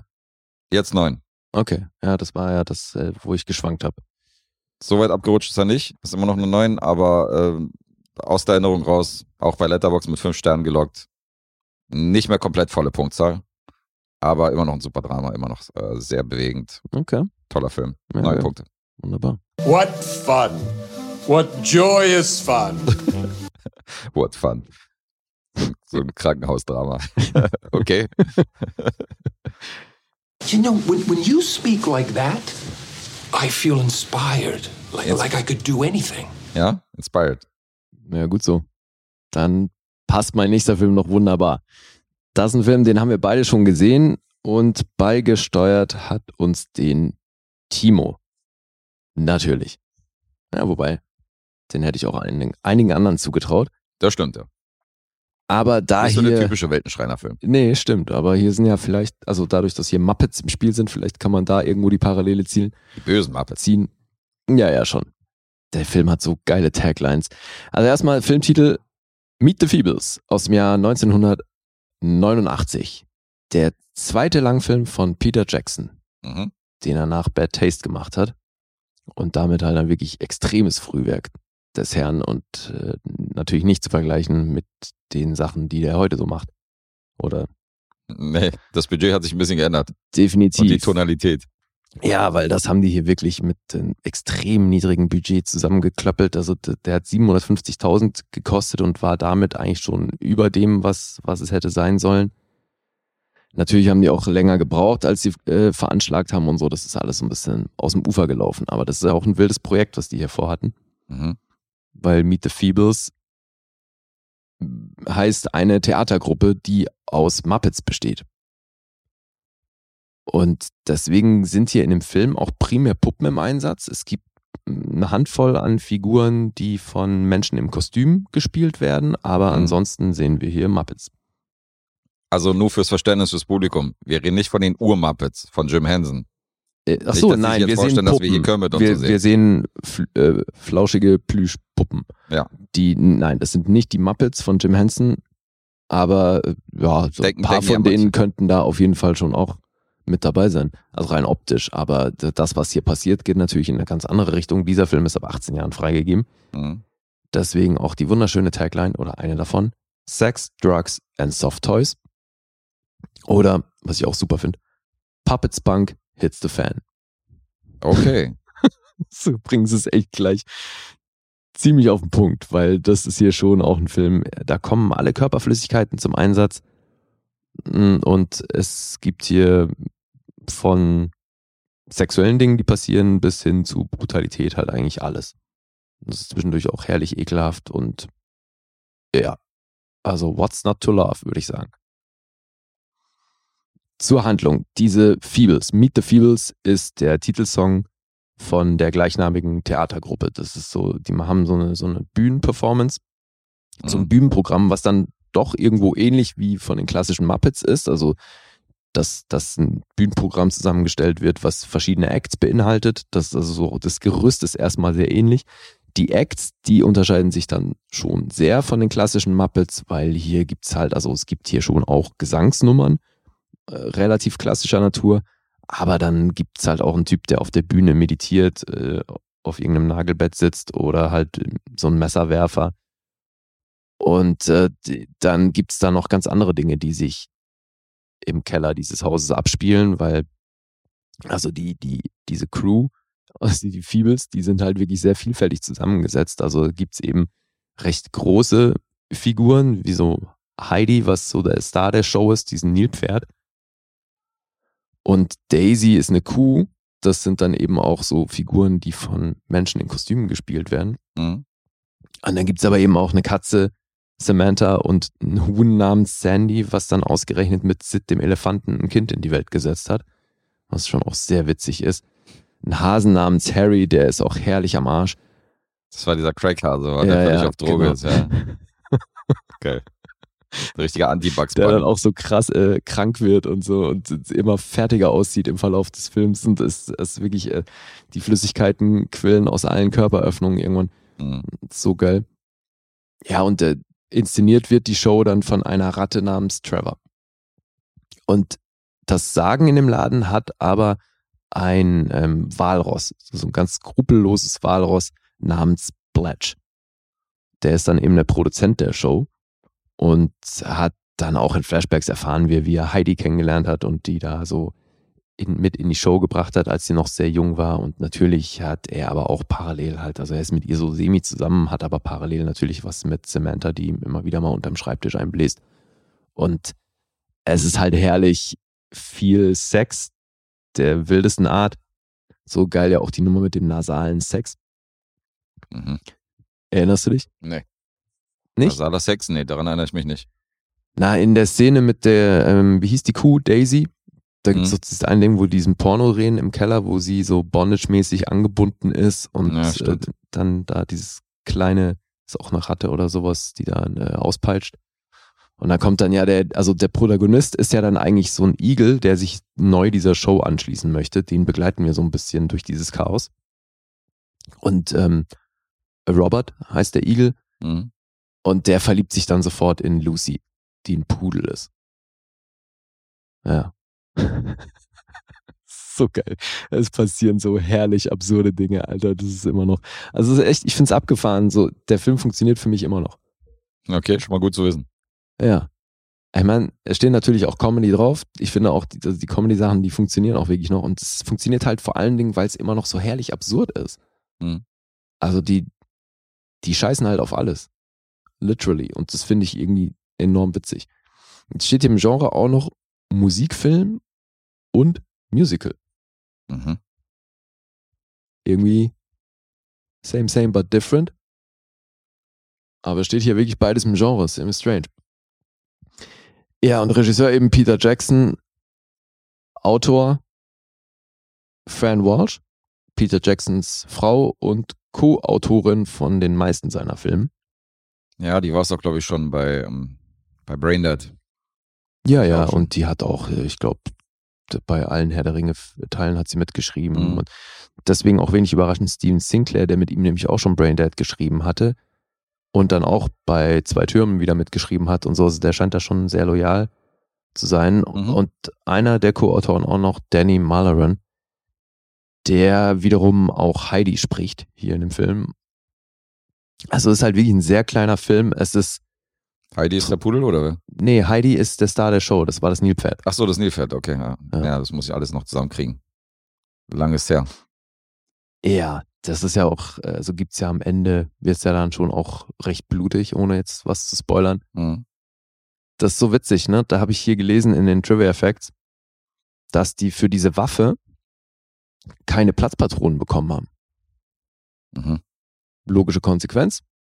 Scharfer, scharf. Wir schießen Munition, mit scharfer? Munition. Okay. Ja, und da wird am Ende schon eine Menge zerballert. Das finde ich schon irgendwie geil. Ja. Ich kann gar nicht viel mehr über den Film sagen, weil das muss man gesehen haben, um es zu raffen. Mhm. Also, das ist wirklich, als würdet ihr euch die Muppet Show auf Crack angucken. Weil das ist super dreckig und ekelhaft und dadurch aber irgendwie so lustig. Weil der es halt wirklich schafft, hier irgendwie ein glaubwürdiges Szenario zu kreieren mit diesen Puppen, Mhm. die in ihrer ganz hässlichen, in ihrem eigenen hässlichen Universum leben, wo es eben, ja, wo halt auch permanent gehen ja irgendwelche Muppets drauf. Das finde ich so geil. Die Nummer, als sich da Backstage das eine Fass löst, was Mhm. eigentlich für die Bühnenshow gebraucht wurde, und dann rollt das ja so die Treppen runter und überrollt dann halt auch einfach reihenweise Leute aus der Crew. Mhm. Ne, weil das ja zum Teil auch wirklich kleine, das sind ja auch Fliegen dabei und so, und die werden halt einfach plattgewalzt. Ja, dann kommt halt die Ratte vorbei und snackt so ein bisschen. Was von, von den überfahrenen, Okay. äh, überrollten Schnappt sich den Roadkill. Ja, total. Und solche Sachen, ne, also die kennen halt wirklich gar nichts. Und auch Erde, die Fliege, die im Klo sitzt und fröhlich die Scheiße snackt, ist halt auch so hart. Also es ist wirklich die, das ist hier ziemlich grenzenlos. Und man muss, glaube ich, schon ziemlich offen sein oder zumindest was so das Humorlevel angeht, darf man da nicht groß Grenzen haben. Mhm. Sonst bist du hier natürlich pikiert an, an jeder zweiten Stelle. Also dann macht das keinen Spaß. Also ich habe hier schon ganz früh in unserem Podcast über The Happy Time Murders geredet, den äh, Brian Hansen inszeniert hat, Mhm. der Sohn von Jim Henson. Und der schlägt ja in ähnliche Kerbe, weil es ja um diese Mordserie in LA geht, wo ja auch viele Muppets auch eine Rolle spielen, weißt du, wo die auch so in so einem, bei so einem Pornodreh mit drin sind und wo es auch so drogensüchtige Muppets gibt und sowas und das Schießereien und so. Also wenn der euch schon irgendwie zu, äh, zu hart war, dann äh, sollt ihr euch Meet the Feebles nicht angucken. Aber das war ja auch schon so ein Anarcho-Ding, den ich ganz cool fand. Aber an Meet the Feebles kommt er natürlich nicht ran. Ja. Das war damals, wo ich in meinen Teenie-Jahren war. Diese Peter Jackson frühen Filme, Bad Taste und so und Meet the Feebles, die muss man halt irgendwie gesehen haben. Damals so in meiner, Mhm. Das, in meiner Schulzeit. das ist, für mich sind das halt auch wieder genau diese Filme, die dann eben wenn man irgendwie zu Hause bei jemandem, jemand zu Hause eine Party veranstaltet hat, ne? So Mhm. dann liefen halt solche Filme irgendwie auf Heavy Rotation die ganze Zeit äh, Ja, im Hintergrund mit. Weil das ist eben schon auch cool, wenn du da nur einzelne Szenen guckst, weil die in sich halt so absurd sind, dass man da irgendwie immer wieder Spaß mit hat. Und natürlich ist das aufgrund des Budgets und, und der Machart und der Zeit, da in diesem 4 zu 3 und der kommt sehr körnig daher und so. Und natürlich ist das jetzt nicht das glanzvolle Muppet-Ding. Aber irgendwie unterstützt das auch ganz geil diese, dieses dreckige Szenario und so, ne? Dass der halt, du siehst halt, dass das handgemacht ist. Mhm. Die haben sich da schon auch an vielen Stellen sehr detailverliebt gezeigt und ich hatte hier nach wie vor meinen Spaß. Und das ist natürlich, also ich bin hier nicht ganz oben, ne? Das ist, glaube ich, offensichtlich. Mhm. Aber ich war doch immer noch echt angetan davon, was das für ein geiler Film ist. Also, dass das heute noch funktioniert. Ist echt immer noch ein Film, den ich echt gut finde. Freut mich. Ja, der macht Spaß. Meet the Feebles. Meet the Feebles. Das ist ja auch so ein, wenn, dreckiger Ohrwurm, weil es so herrlich simpel ist. Mhm. Ja. der war ja relativ frisch im Lostopf. Den haben wir im Februar, habe ich gesehen, haben wir den reingeschmissen. Ach, okay. Und ähm, sehr, sehr aktuell äh, gezogen worden. Ja, dann. Da kommt der äh, Weltschreiner sehr, sehr aktuell in seinen, in seinen Genuss der Rezension. Ich habe eh das Gefühl, dass wir von ihm dauernd was ziehen. Kommt Oder? vor, Der aber ist- naja, das kommt dir, glaube ich, auch so ein bisschen vor, weil er halt auch Hausaufgaben, Auftragsgeber Ach so. von uns ist. Das Deswegen auch denkst du, dass wir ständig seine Filme bringen. Ja, ja. Lose, glaube ich, nicht mehr als andere. Okay, komme ich mal zu den Zahlen. Mhm. 6,6 gibt's auf IMDb. Es gibt keinen Metascore. Bei Rotten Tomatoes gibt's von der Kritik 6,5, vom Publikum 3,7, Letterboxd immerhin eine 3,2. Weil das ist, glaube ich, schon so ein Film, also wenn jetzt halt heute ein Millennial sich diesen Film anguckt, ohne Vorwissen und so, kann mir schon vorstellen, dass man da so ein bisschen überfordert mit ist. Aber du bist ja offen für Scheiß und äh, Popelwitze. Ja, ja. Und ich habe das ja auch damals schon gemocht und Mhm. hab da natürlich auch ein paar Erinnerungen dran. So, ich glaube, das hilft hier schon auch nochmal. Klar. Ich sag 7,5. Acht. Eine 8. Ja, sogar acht. Cool. Also bei mir ist es Ewigkeit näher, aber aus der Erinnerung gebe ich mindestens 7,5. Damit werde ich mich in die Tabelle eintragen. Sollte ich den mal neu sichten und so, kann ich das korrigieren. Für mich ist das auch Minimum eine 7,5, äh, wenn nicht wahrscheinlich aufwärts, vielleicht auch noch eine 8 oder so. Mhm. Ich trage mich mal mit einer 7,5 ein. Ja, cool. Aber ist legit, okay. Das ist eine von den Episoden, wo wir, wo wir uns ständig um einen halben Punkt anscheinend verhauen. ja, gibt's ja öfter mal. Ja. Ja, Meet the Feebles. Cool, jetzt du. Meet the Feebles. Äh, da komme ich mit einem Los um die Ecke, wo auch ein Film sehr, sehr schnell gezogen worden ist, weil ich meine, viele Leute da draußen denken so, ja, jetzt supporte ich, da sind ja schon voll viel Lose drin, wann soll denn mein Film da gezogen werden? Aber es gibt auch so Beispiele wie unser Kumpel Amco, der zwei Monate am Start war und äh, sofort im zweiten Monat äh, eins seiner beiden Lose gezogen worden ist. Ja, geil. Insofern, alles ist drin, alles ist möglich. Und die Lose bleiben ja auch ewig drin. Das heißt, äh, je länger ihr supportet, desto mehr sind natürlich, äh, desto mehr Filme sind im Umlauf.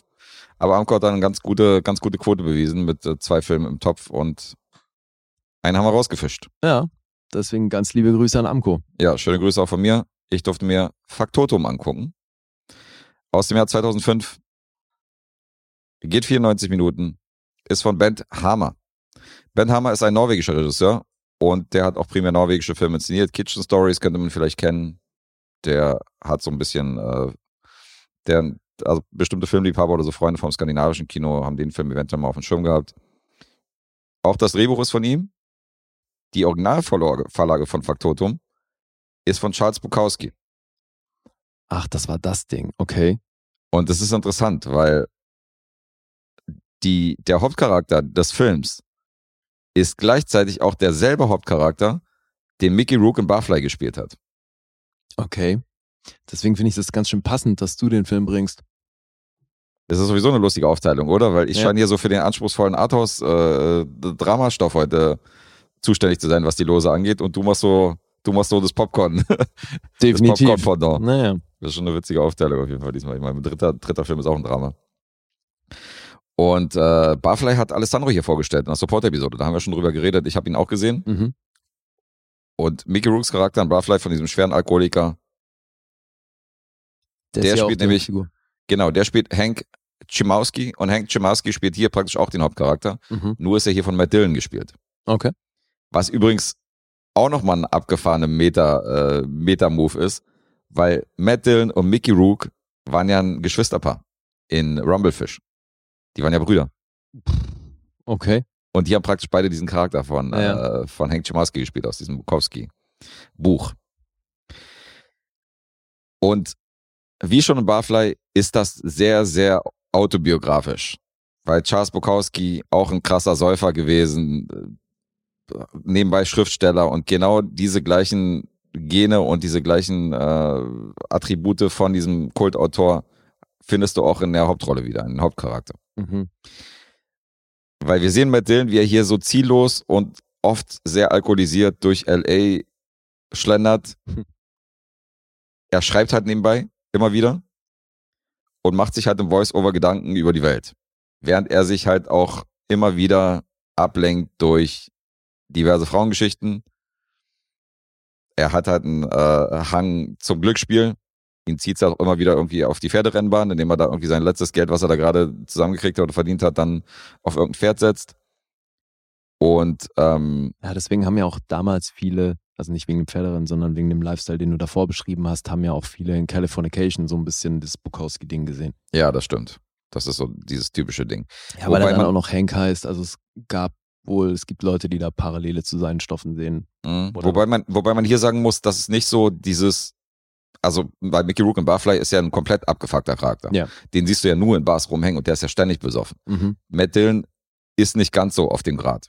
Ja. Das heißt, wir sehen, wie der so hier schon versucht, Funktionierender Alkohol. er funktioniert noch, er versucht noch irgendwie Jobs zu kriegen und ähm, kriegt auch, holt auch gute Frauen am Land. Ich meine, ähm, Mickey Rook, wenn wir jetzt dieses Pendant haben in Barfly, ich meine, der macht ja diese komplett abgetakelte, abgefuckte Faye Dunaway klar. Ja.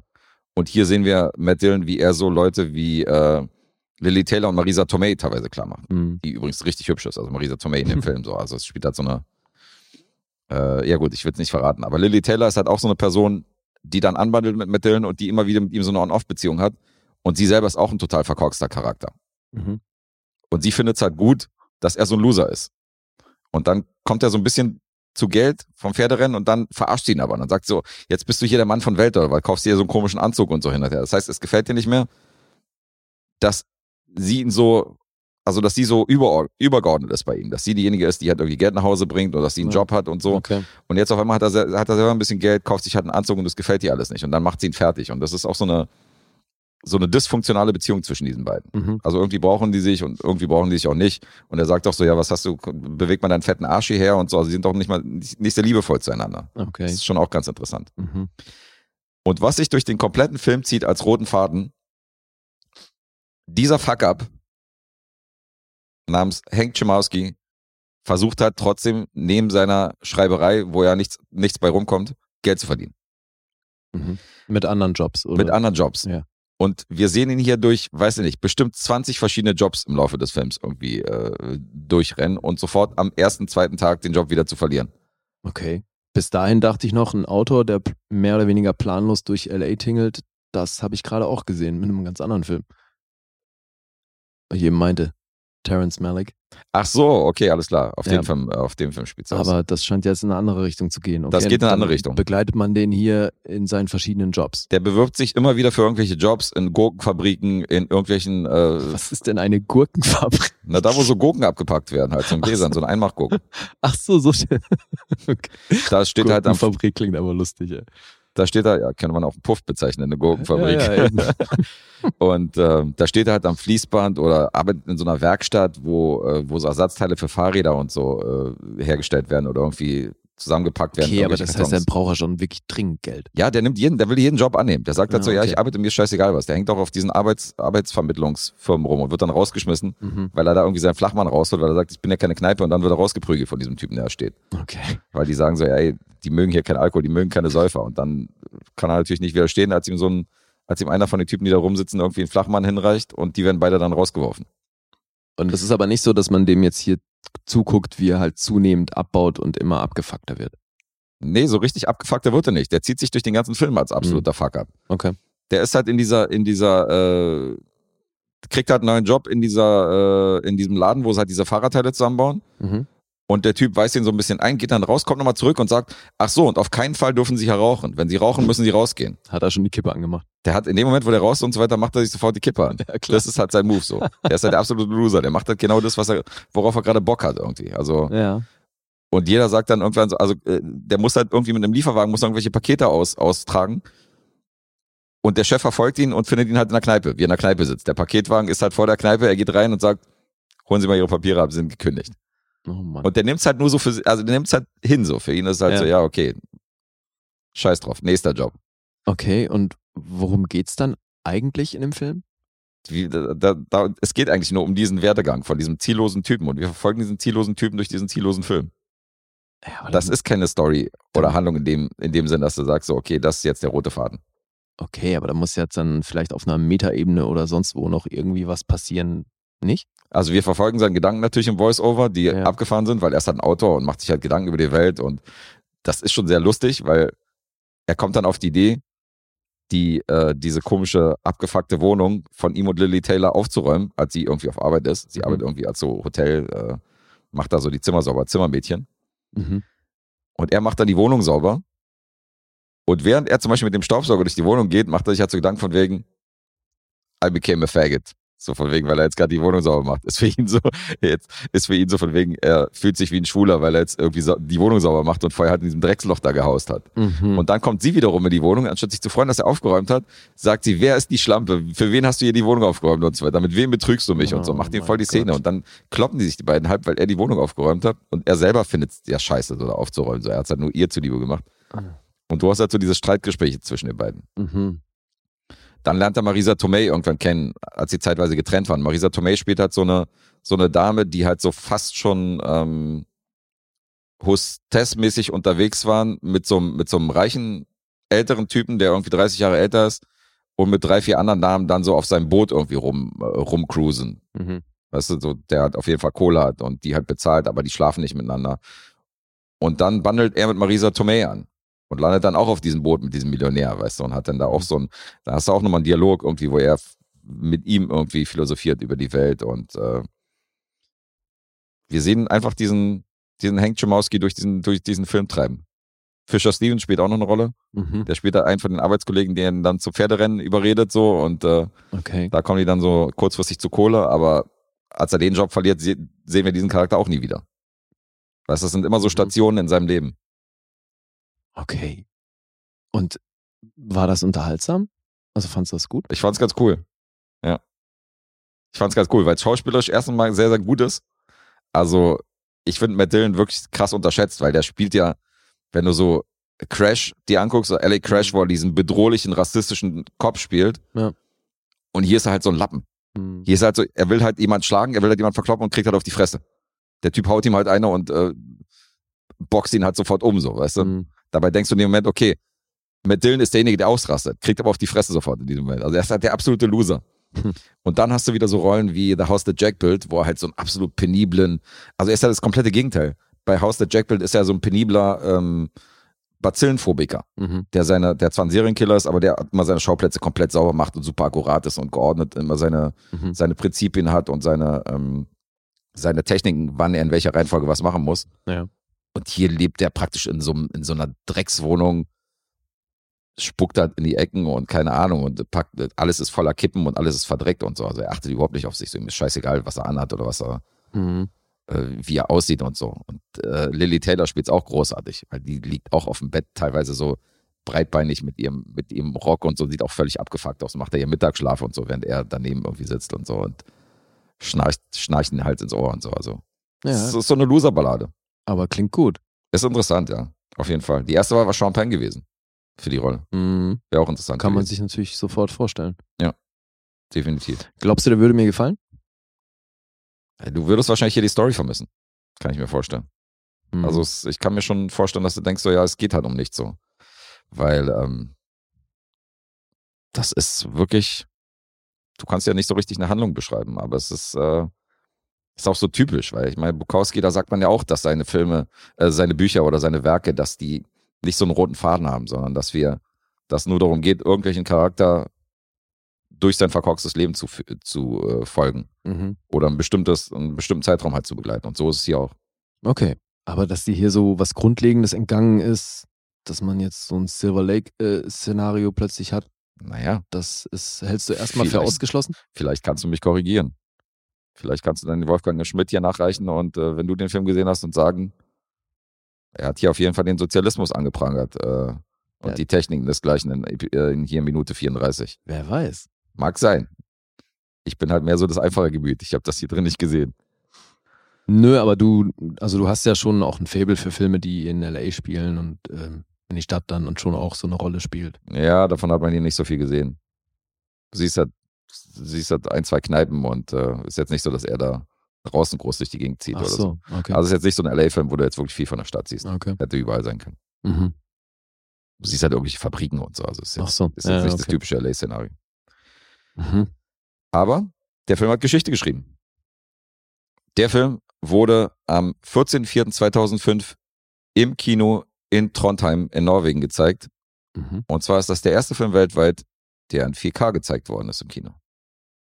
Ach was. Ja. Das ist der allererste Film, der in 4K im Kino auf der großen Leinwand zu sehen war. Weltweit. Weltweit. Das ist ja geil. Hm, fand ich auch interessant. Das, Das war Faktotum. ja, gut, fällt auch ein bisschen in die Kategorie unnützes Wissen. Mich gerade gefragt hat, ob man das bei einem Quiz fragen könnte. Ja, das weiß keiner. Aber das ist äh, das, hart. das weiß wirklich niemand. Ja. Das sind so Sachen, so wenn man uns wirklich aufmerksam zuhört. Aber selbst das, ich meine, guck mal, wir bringen zwei Podcasts an drei Stunden jeden, jede Woche raus. Du, ich habe das in einer halben Stunde schon wieder vergessen. ja, Deswegen, und also, ich, äh, Hoffi wurde ja auch gefragt, zum Beispiel nach dem, beim Quiz wurde ihn gefragt nach der, nach irgendwas, du hast doch diesen Woody Allen Film rezensiert hier, Annie Hall. Mhm. Und es wurde irgendwas aus dem Film gefragt, die weibliche Hauptrolle oder so. Mhm. Und Hoffi war in der Episode dabei, wo wir den rezensiert haben.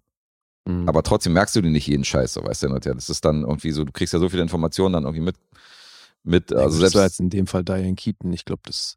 ja, ja, du weißt es. Er hätte es auch merken können, er hätte sich das auch merken können, aber mm, also man vergisst Sachen auch, so weißt du. Ja, ja, klar. Oder war doch Diane Keaton? Ich weiß nicht, ich hab, glaube ja. Ja. Aber mit Diane Keaton liegst du ja meistens richtig, wenn du nach der weiblichen Hauptrolle fragst in einem Woody Allen Film. Mia Farrow, Diane Keaton, 50-50. Ja, in, also in dem Film gab es ja eine, eine sehr viel jüngere, das war aber, meine ich, nicht Mia Farrow. Mhm. Und dann, die er dann aber trifft, war ja Diane Keaton, ziemlich sicher.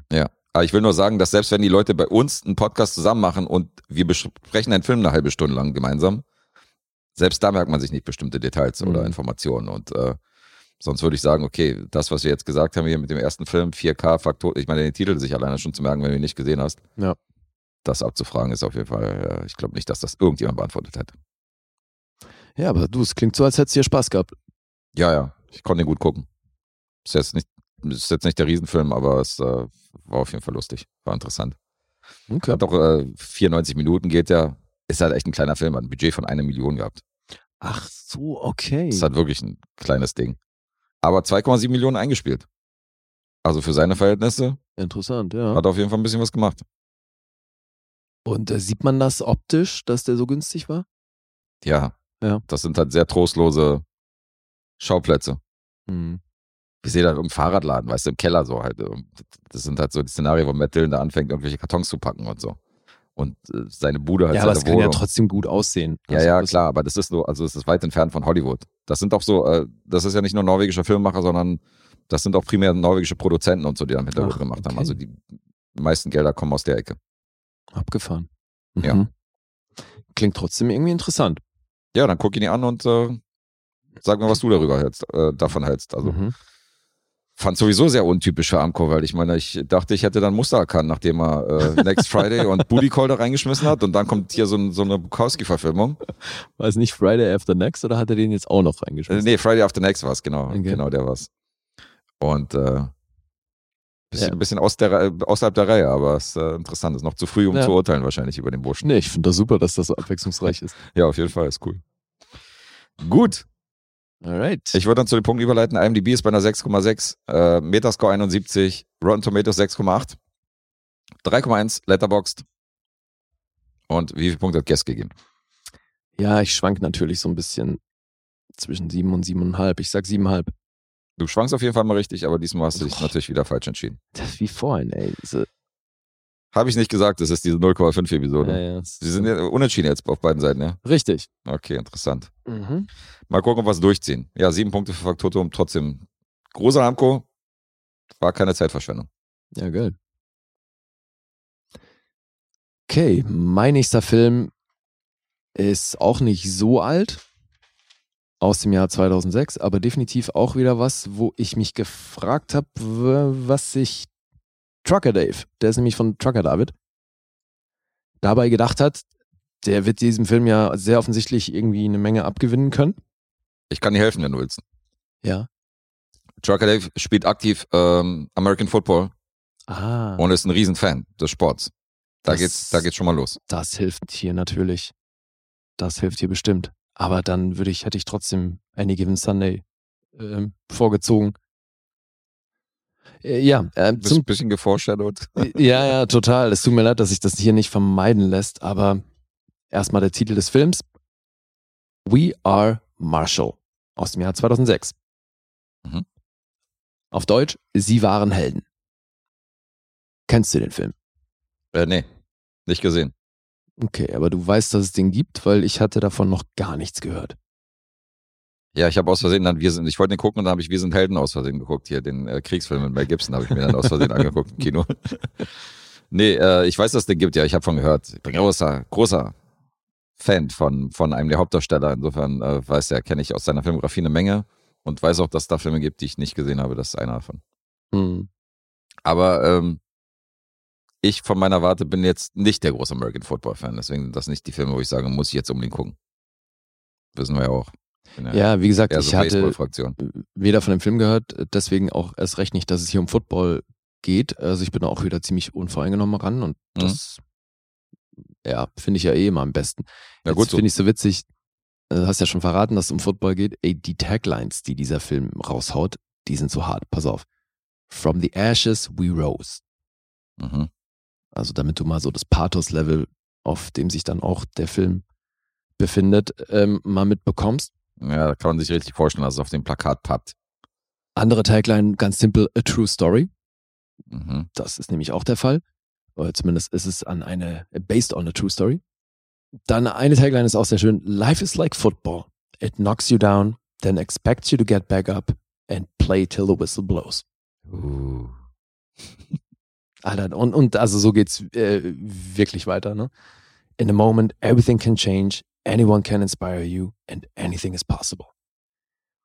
Also dieser Film ist ein laufender Kalenderspruch, wirklich. Da hast du, das sind so Motivationssprüche, die werden Pep-Talks rausgehauen äh, am laufenden Band. Also wenn es gerade wirklich nicht auf dem Footballfeld zugeht, dann gibt's ganz große Pathos-Ansprachen, äh, gerne auch kombiniert. Also die gibt's natürlich auch auf dem Footballfeld. Mhm.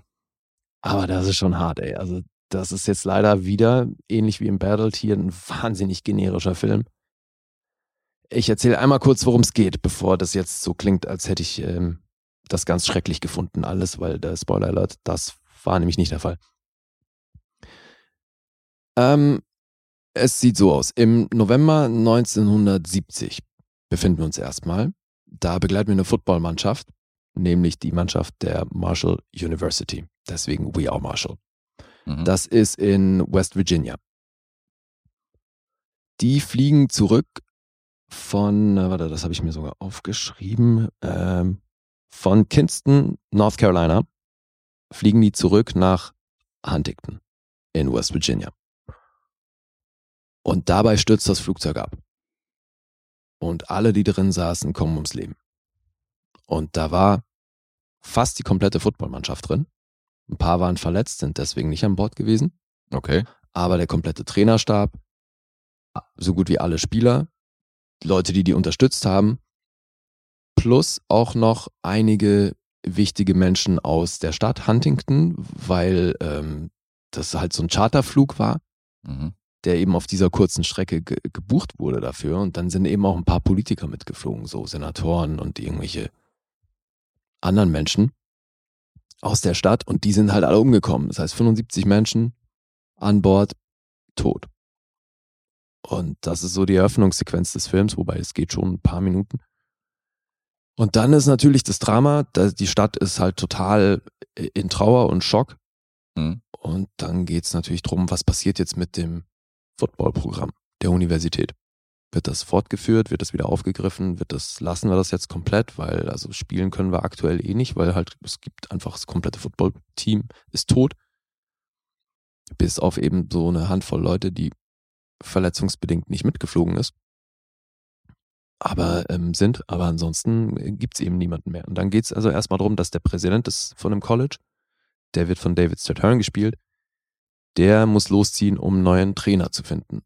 Und dann fragt er natürlich erstmal, weil das so üblich ist, Leute an, die an der Uni selber abgeschlossen haben und auch im Footballteam waren und die sagen alle, nee, ist uns zu heiß, lassen wir die Finger von. Weil es natürlich eine extrem beschissene Ausgangsposition ist, weil die Stadt halt immer noch enorm in diesem Schock sind und sobald es um Football geht, denkt halt erstmal jeder an die tote Mannschaft. Mhm. Deswegen will da erstmal niemand was zu tun haben. Und dann meldet sich aber ein Herr Jack Lang Jill, der ist, das ist die Figur von Matthew McConaughey, der schreibt dem College mit der Absicht, dort Coach zu werden. Und auch wenn der eben mit der Uni nichts zu tun hat, gibt es dann ein kurzes Interview.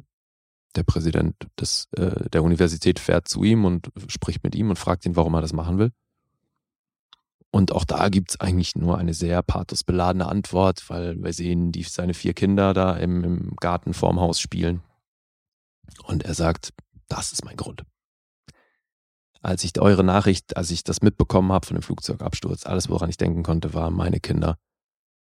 Und deswegen musste ich es machen, wo ich mir dann auch denke, so, okay, so die Brücke, ja gut, die denken uns jetzt einfach, aber das ist dann so seine Motivation. Er ist also, wird dann natürlich damit etabliert, er ist im Kern natürlich ein ganz guter. Und äh, also geht er an das College, wird dann dort neuer Coach und äh, überredet dann auch den, äh, es gab den Co-Coach, Red Dawson, der wird von Matthew Fox gespielt, der hat das Ding natürlich dann auch an Nagel gehängt, weil der ist, äh, hat halt überlebt, beziehungsweise ist halt nicht mitgeflogen und gibt's den, gibt's deswegen noch. Und der sagt dann aber natürlich auch, ich will mit Football nichts mehr zu tun haben. Und der muss dann halt auch überredet werden. Das klappt dann natürlich auch. Und so müssen die dann eine Mannschaft zusammenwürfeln. Dann geht's natürlich noch eine Weile drum, dass jetzt wichtig ist, dass die Freshmans spielen lassen dürfen, weil Freshmen sonst halt, wenn überhaupt, nur mittrainieren, aber halt im Spiel nicht zum Einsatz kommen. Das ist wohl auch so geregelt von der Mhm. NCAA. Und da müssen sie dann erstmal ein paar Funktionäre überreden, dass die überhaupt diese Erstsemester mit aufs Spielfeld lassen. Weil sonst kriegen die halt überhaupt kein Team zusammen. Ah, okay. Und das klappt dann aber natürlich Dann auch. so eine unerfahrene Und- Mannschaft praktisch. ja, da, die haben sie so oder so, weil die müssen sie ja komplett neu zusammenwürfeln. Mhm. Die gehen dann auch zu anderen Schulen und fragen, könnt ihr uns irgendwie ein paar Spieler leihen und so, weil die halt, die müssen halt irgendwie eine Mannschaft zusammenkriegen, damit die überhaupt mitspielen dürfen. Und von dieser Gewinn ist alles Mentalität, die halt auch am Anfang von dem ursprünglichen Coach etabliert wird, der übrigens von Robert Patrick gespielt wird. Der ist aber halt dann relativ schnell abgefrühstückt, weil Flugzeugabsturz. Mhm. Aber der hat halt schon, schon etabliert, dieses Gewinnen ist alles, das ist so die Mentalität, mit der die fahren und die muss dann natürlich auch überdacht werden, weil natürlich kriegen sie dann ein Team zusammen, aber dann ist natürlich Gewinnen erstmal nicht an der Tagesordnung, weil die halt gar nichts können. Mhm. Ja. Und deswegen, also das ist schon wirklich auch hier von allem das generischste so.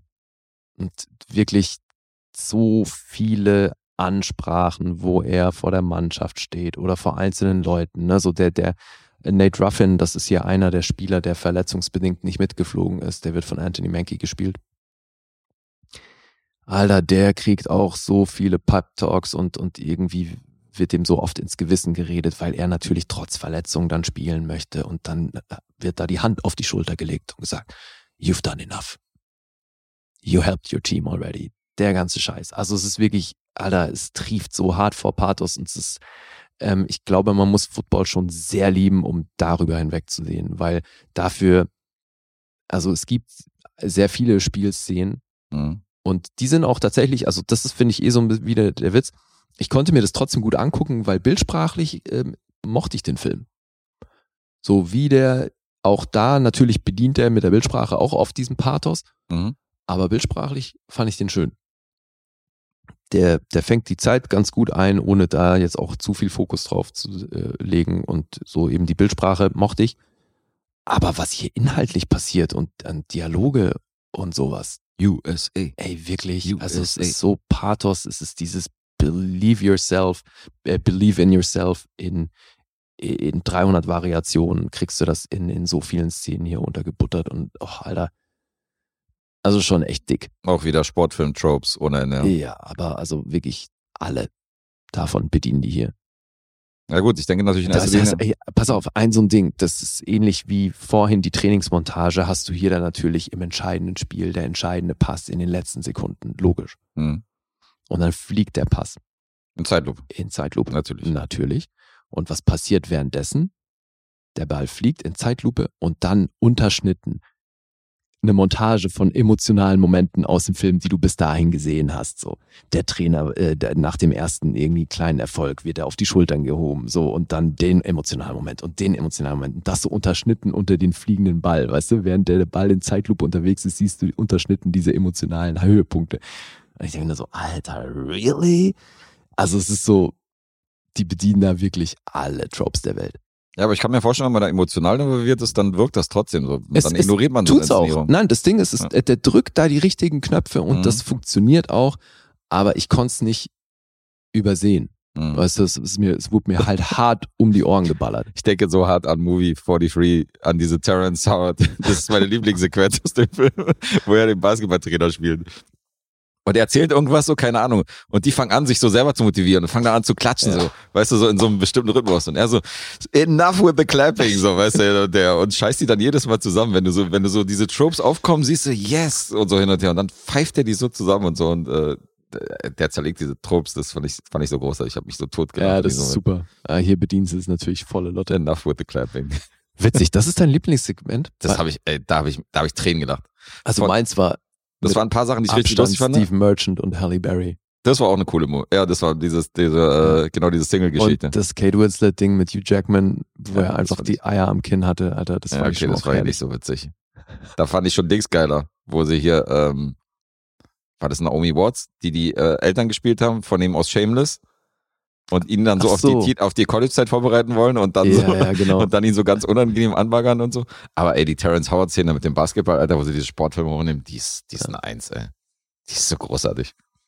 Ja, also hier kommen sie, Enough with the leider, clapping. kommen sie wirklich, ja, die verzichten auf keinen einzigen Trope dahingehend und Ja. das ist schon sehr schade, weil das macht's halt wahnsinnig generisch und das ist jetzt eben auch so ein Ding, ey, das kannst du dir angucken, aber also wenn ich jemandem Sportfilm empfehlen würde, wäre das somit das Letzte, was ich empfehlen würde. Aber so was diese Mannschaftssportfilme angeht, ich meine, das ist schon ein bisschen das Genre, oder? Wenn du so Remember the Titans siehst und so die ganz großen Vorbilder, die sind ja auch sehr voller Pathos und Ja, aber da schiebe ich das noch so ein bisschen auf die Zeit. Aber das ist eben auch wirklich so ein Film, den hätte es original so eben auch in den 70ern geben können. Oder in den, in, also dann natürlich kameratechnisch nicht so schön eingefangen, Mhm. aber so rein inhaltlich hat es das schon tausendmal gegeben, egal ob das eine wahre Geschichte ist oder nicht. bei den Amis wird er bestimmt funktioniert Ey, das ist das Ding. haben. Natürlich, weißt du, weil die, die drücken da so krass diese Knöpfe, wo die eben auch an diesen Lokalpatriotismus appellieren, weißt du, so es geht dann eben, er hält da natürlich, hält er auch eine Ansprache, wo er eben diese Mentalität von Gewinnen ist alles halt so ein bisschen in Frage stellt, ne, wo er halt sagt, so, das ist jeder Coach in jedem Sport auf der Welt hat das in seinem Vokabular und es stimmt immer. Hm. Nur jetzt, hier, wo wir sind, stimmt es zum ersten Mal in der Geschichte des Sports nicht mehr. Solche Ansprachen hast du hier, weißt du, wo ich mir denke, so Leute, chillt doch. Also so ein Gang runter mindestens wäre echt angenehmer gewesen, aber die hauen da so dick auf die Kacke. Okay.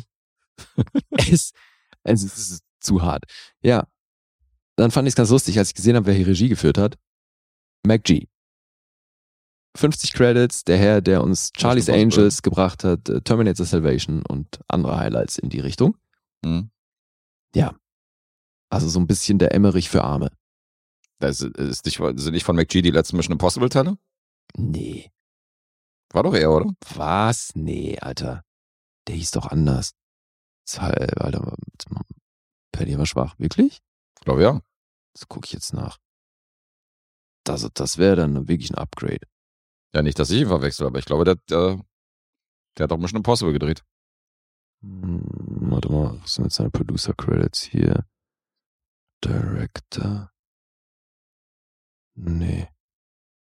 Nee, Dann habe ich den verwechselt gerade. ja.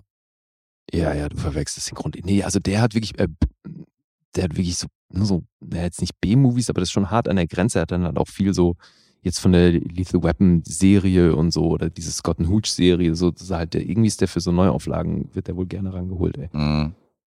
Weil ich meine, Terminator Salvation war ja schon auch pff, schwierig. Aber wie auch immer. Also produziert halt auch eine ganze Menge. Ne? Der hat ja ähm, 50 Regie-Credits durch die ganzen Musikvideos, die der halt früher gemacht hat. Der hat sämtliche Offspring-Videos und weiß nicht, was alles gemacht. Mhm. Cypress Hill. Oh, das Illusions-Videos von dem. Okay. Das mochte ich. Na, dann hat er für die drei Minuten schon mal Props bekommen, auf jeden Fall. Ja, ja. Ja, also das ist ja auch das Ding. Ich find, fand ja den ersten Charlie's Angels, also ersten, dieses erste Ja. Remake, so, den konnte ich mir auch gut angucken, ey, weil der hat so für mein damalig äh, einfaches Hirn da schon ansatzweise das bedient, was ich von so einem Popcorn-Film in die Richtung erwartet habe. Mhm. Das war auszuhalten. Ist halt immer so recht leichte Kost, was der macht. Und hier ist es jetzt halt leichte Kost mit ähm, diesem Pathos. Ist ein bisschen wie Anderson hier, ähm, der Regisseur hier von Monster Hunter und Resident Evil. So Ja. teilweise sind ja seine Filme okay, so als Unterhaltung, als reines Popcorn-Programm, Hirn aus und so. Mhm. Und so ist der auch. Das heißt nicht, dass die per se schlecht sind, sondern das sind einfach nicht so die Megafilme, aber man kann sich die teilweise gut angucken. Ja, und welchen der auch gemacht hat, war jetzt hier The Babysitter Killer Queen. War das die Fortsetzung? Das ist die Fortsetzung, ja, der soll richtig grottig sein. Mhm. Sequel habe ich ja nie gesehen. Metascore 22 läuft. Ja, der soll richtig mies sein. Ja, okay, aber der erste ist auch von ihm, ne? Deswegen Ach, der erste ist auch von ihm. Ja. Okay. hat er da Ja, offenbar. der ist okay. Ja, gut, also durchwachsene Vita, der Herr. Ja. Ja, geschrieben hat das Jamie Linton, ganze vier Credits. Der, das war hier sein Debüt. Dann hat er noch sowas wie das Leuchten der Stille gemacht. Das ist auch schon wieder so ein Titel, das ist fast so gut wie Zeit des Erwachens. Den habe ich gesehen. Mhm.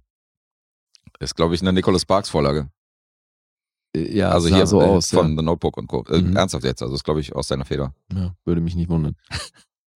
ja, basierend auf einer Geschichte von Corey. Corey Helms. Weil das ist ja, wie gesagt, das ist ja wirklich ansatzweise so passiert und deswegen verstehe ich ja auch, dass Amis das gut finden, wenn das verfilmt wird. Äh, Also meins war es nun wirklich nicht. Kommt mir das angucken, aber fand es nicht geil. Ian McShane spielt noch mit, neben den anderen, die ich hier schon gelistet habe. Aber gut besetzt. Ja, ne, ja, ist eh krass. Ey. Katie Mara noch, January Jones. Ja. Patrick habe ich schon genannt. Äh, schon auf jeden Fall dick besetzt. Der hat ja auch 65 Millionen gekostet, Alter. Mhm. Hat aber nicht mal 44 eingespielt, also das ging nicht auf. Ja, das ist das Ding. Außerhalb äh, der Vereinigten Staaten gehen so eine Filme meistens baden. Ja. Also Sportfilmgenre an sich ist ja schon nicht gerade das meistbesuchteste. Alles, was da rauskommt, irgendwie dieses Race über Jesse Owens und so, die waren ja immer nur eine Woche im Kino oder so und dann waren die raus, weil die keiner sehen wollte. Ja. Sind jetzt nicht die Riesenbringer. Und deswegen, mich würde mal sehr interessieren, also auch wenn man jetzt so ein krasser Football-Fan ist, ob man, warum man jetzt zum Beispiel so einen Film besser findet als diesen letzten Kevin James-Film. Mhm. Das- vielleicht kann uns das Trucker Dave mal beantworten und äh, mal schreiben Ja, sehr gerne. bei Patreon oder bei ähm, Insta, was er darüber hält. Oder warum er jetzt den in den Lostopf geschmissen hat. Ist ja auch mal interessant. Und für mich macht Matthew McConaughey hier auch keinen, also nicht den besten Job. Mhm. Echt nicht. Fand den stellenweise sehr, ähm, ja, so, der hat sehr gedrückt, so, das war alle, von allem ein bisschen, ein bisschen viel. Der hätte auch, also gut, aber vielleicht, ne, das ist ja das Ding, wenn der Regisseur hier schon den ganzen Film da die, die Latte irgendwie so hoch ansetzt, wenn es hier um Pathos und die entsprechende Energie dahinter geht, vielleicht hat er dann eben auch im Schauspiel die Leute entsprechend so inszeniert, weil also wenn, wenn nicht mal Leute wie Matthew McConaughey oder Ian McShane positiv ins Gewicht fallen, dann muss schon der Regisseur was falsch gemacht haben, würde ich sagen. Mhm. Ja, weiß ich nicht. Also wie gesagt, der hat dann schon in dem letzten Drittel funktioniert das auch mit diesem emotionalen Gedöns, was der hier versucht. Aber es ist halt wirklich von allem Schema F für meinen Geschmack. We are Marshall. Schade. Ja, und dann hast du auch immer diese Chöre. We are Marshall. Und ach, Obviously, you are not Marshall. äh, nicht so. Mhm. Nee. Zu dem Äh, Punkt. Ja, ich meine, das ist so. Also teilweise gibt es so Filme, die reiten so auf dieser Klischeewelle rum, aber ich kann mir, ich mag die trotzdem irgendwie. Also es gibt viele Filme, die halt so Herzfilme von mir sind, wo ich auch genau, wenn ich die sehe, sehe ich so, Alter, ist das ist das ist so viel Trope und das ist so viel Klischee. Aber trotzdem. Ja, hatten wir doch bei Jerry Maguire zum Beispiel mal. Ja, weil der auch so. bedient ja schon auch, der macht ja auch so ein paar Sachen auch super offensichtlich und es funktioniert aber auch trotzdem Mhm. und da sehr viel besser, finde ich. Und da verzeih ich das auch irgendwie. Hier, weiß ich nicht. Mhm. Hier äh, ist das ja bestenfalls okay. Na gut. 7,1 gibt's auf IMDb. Metascore ist hier bei 53. Rotten Tomatoes.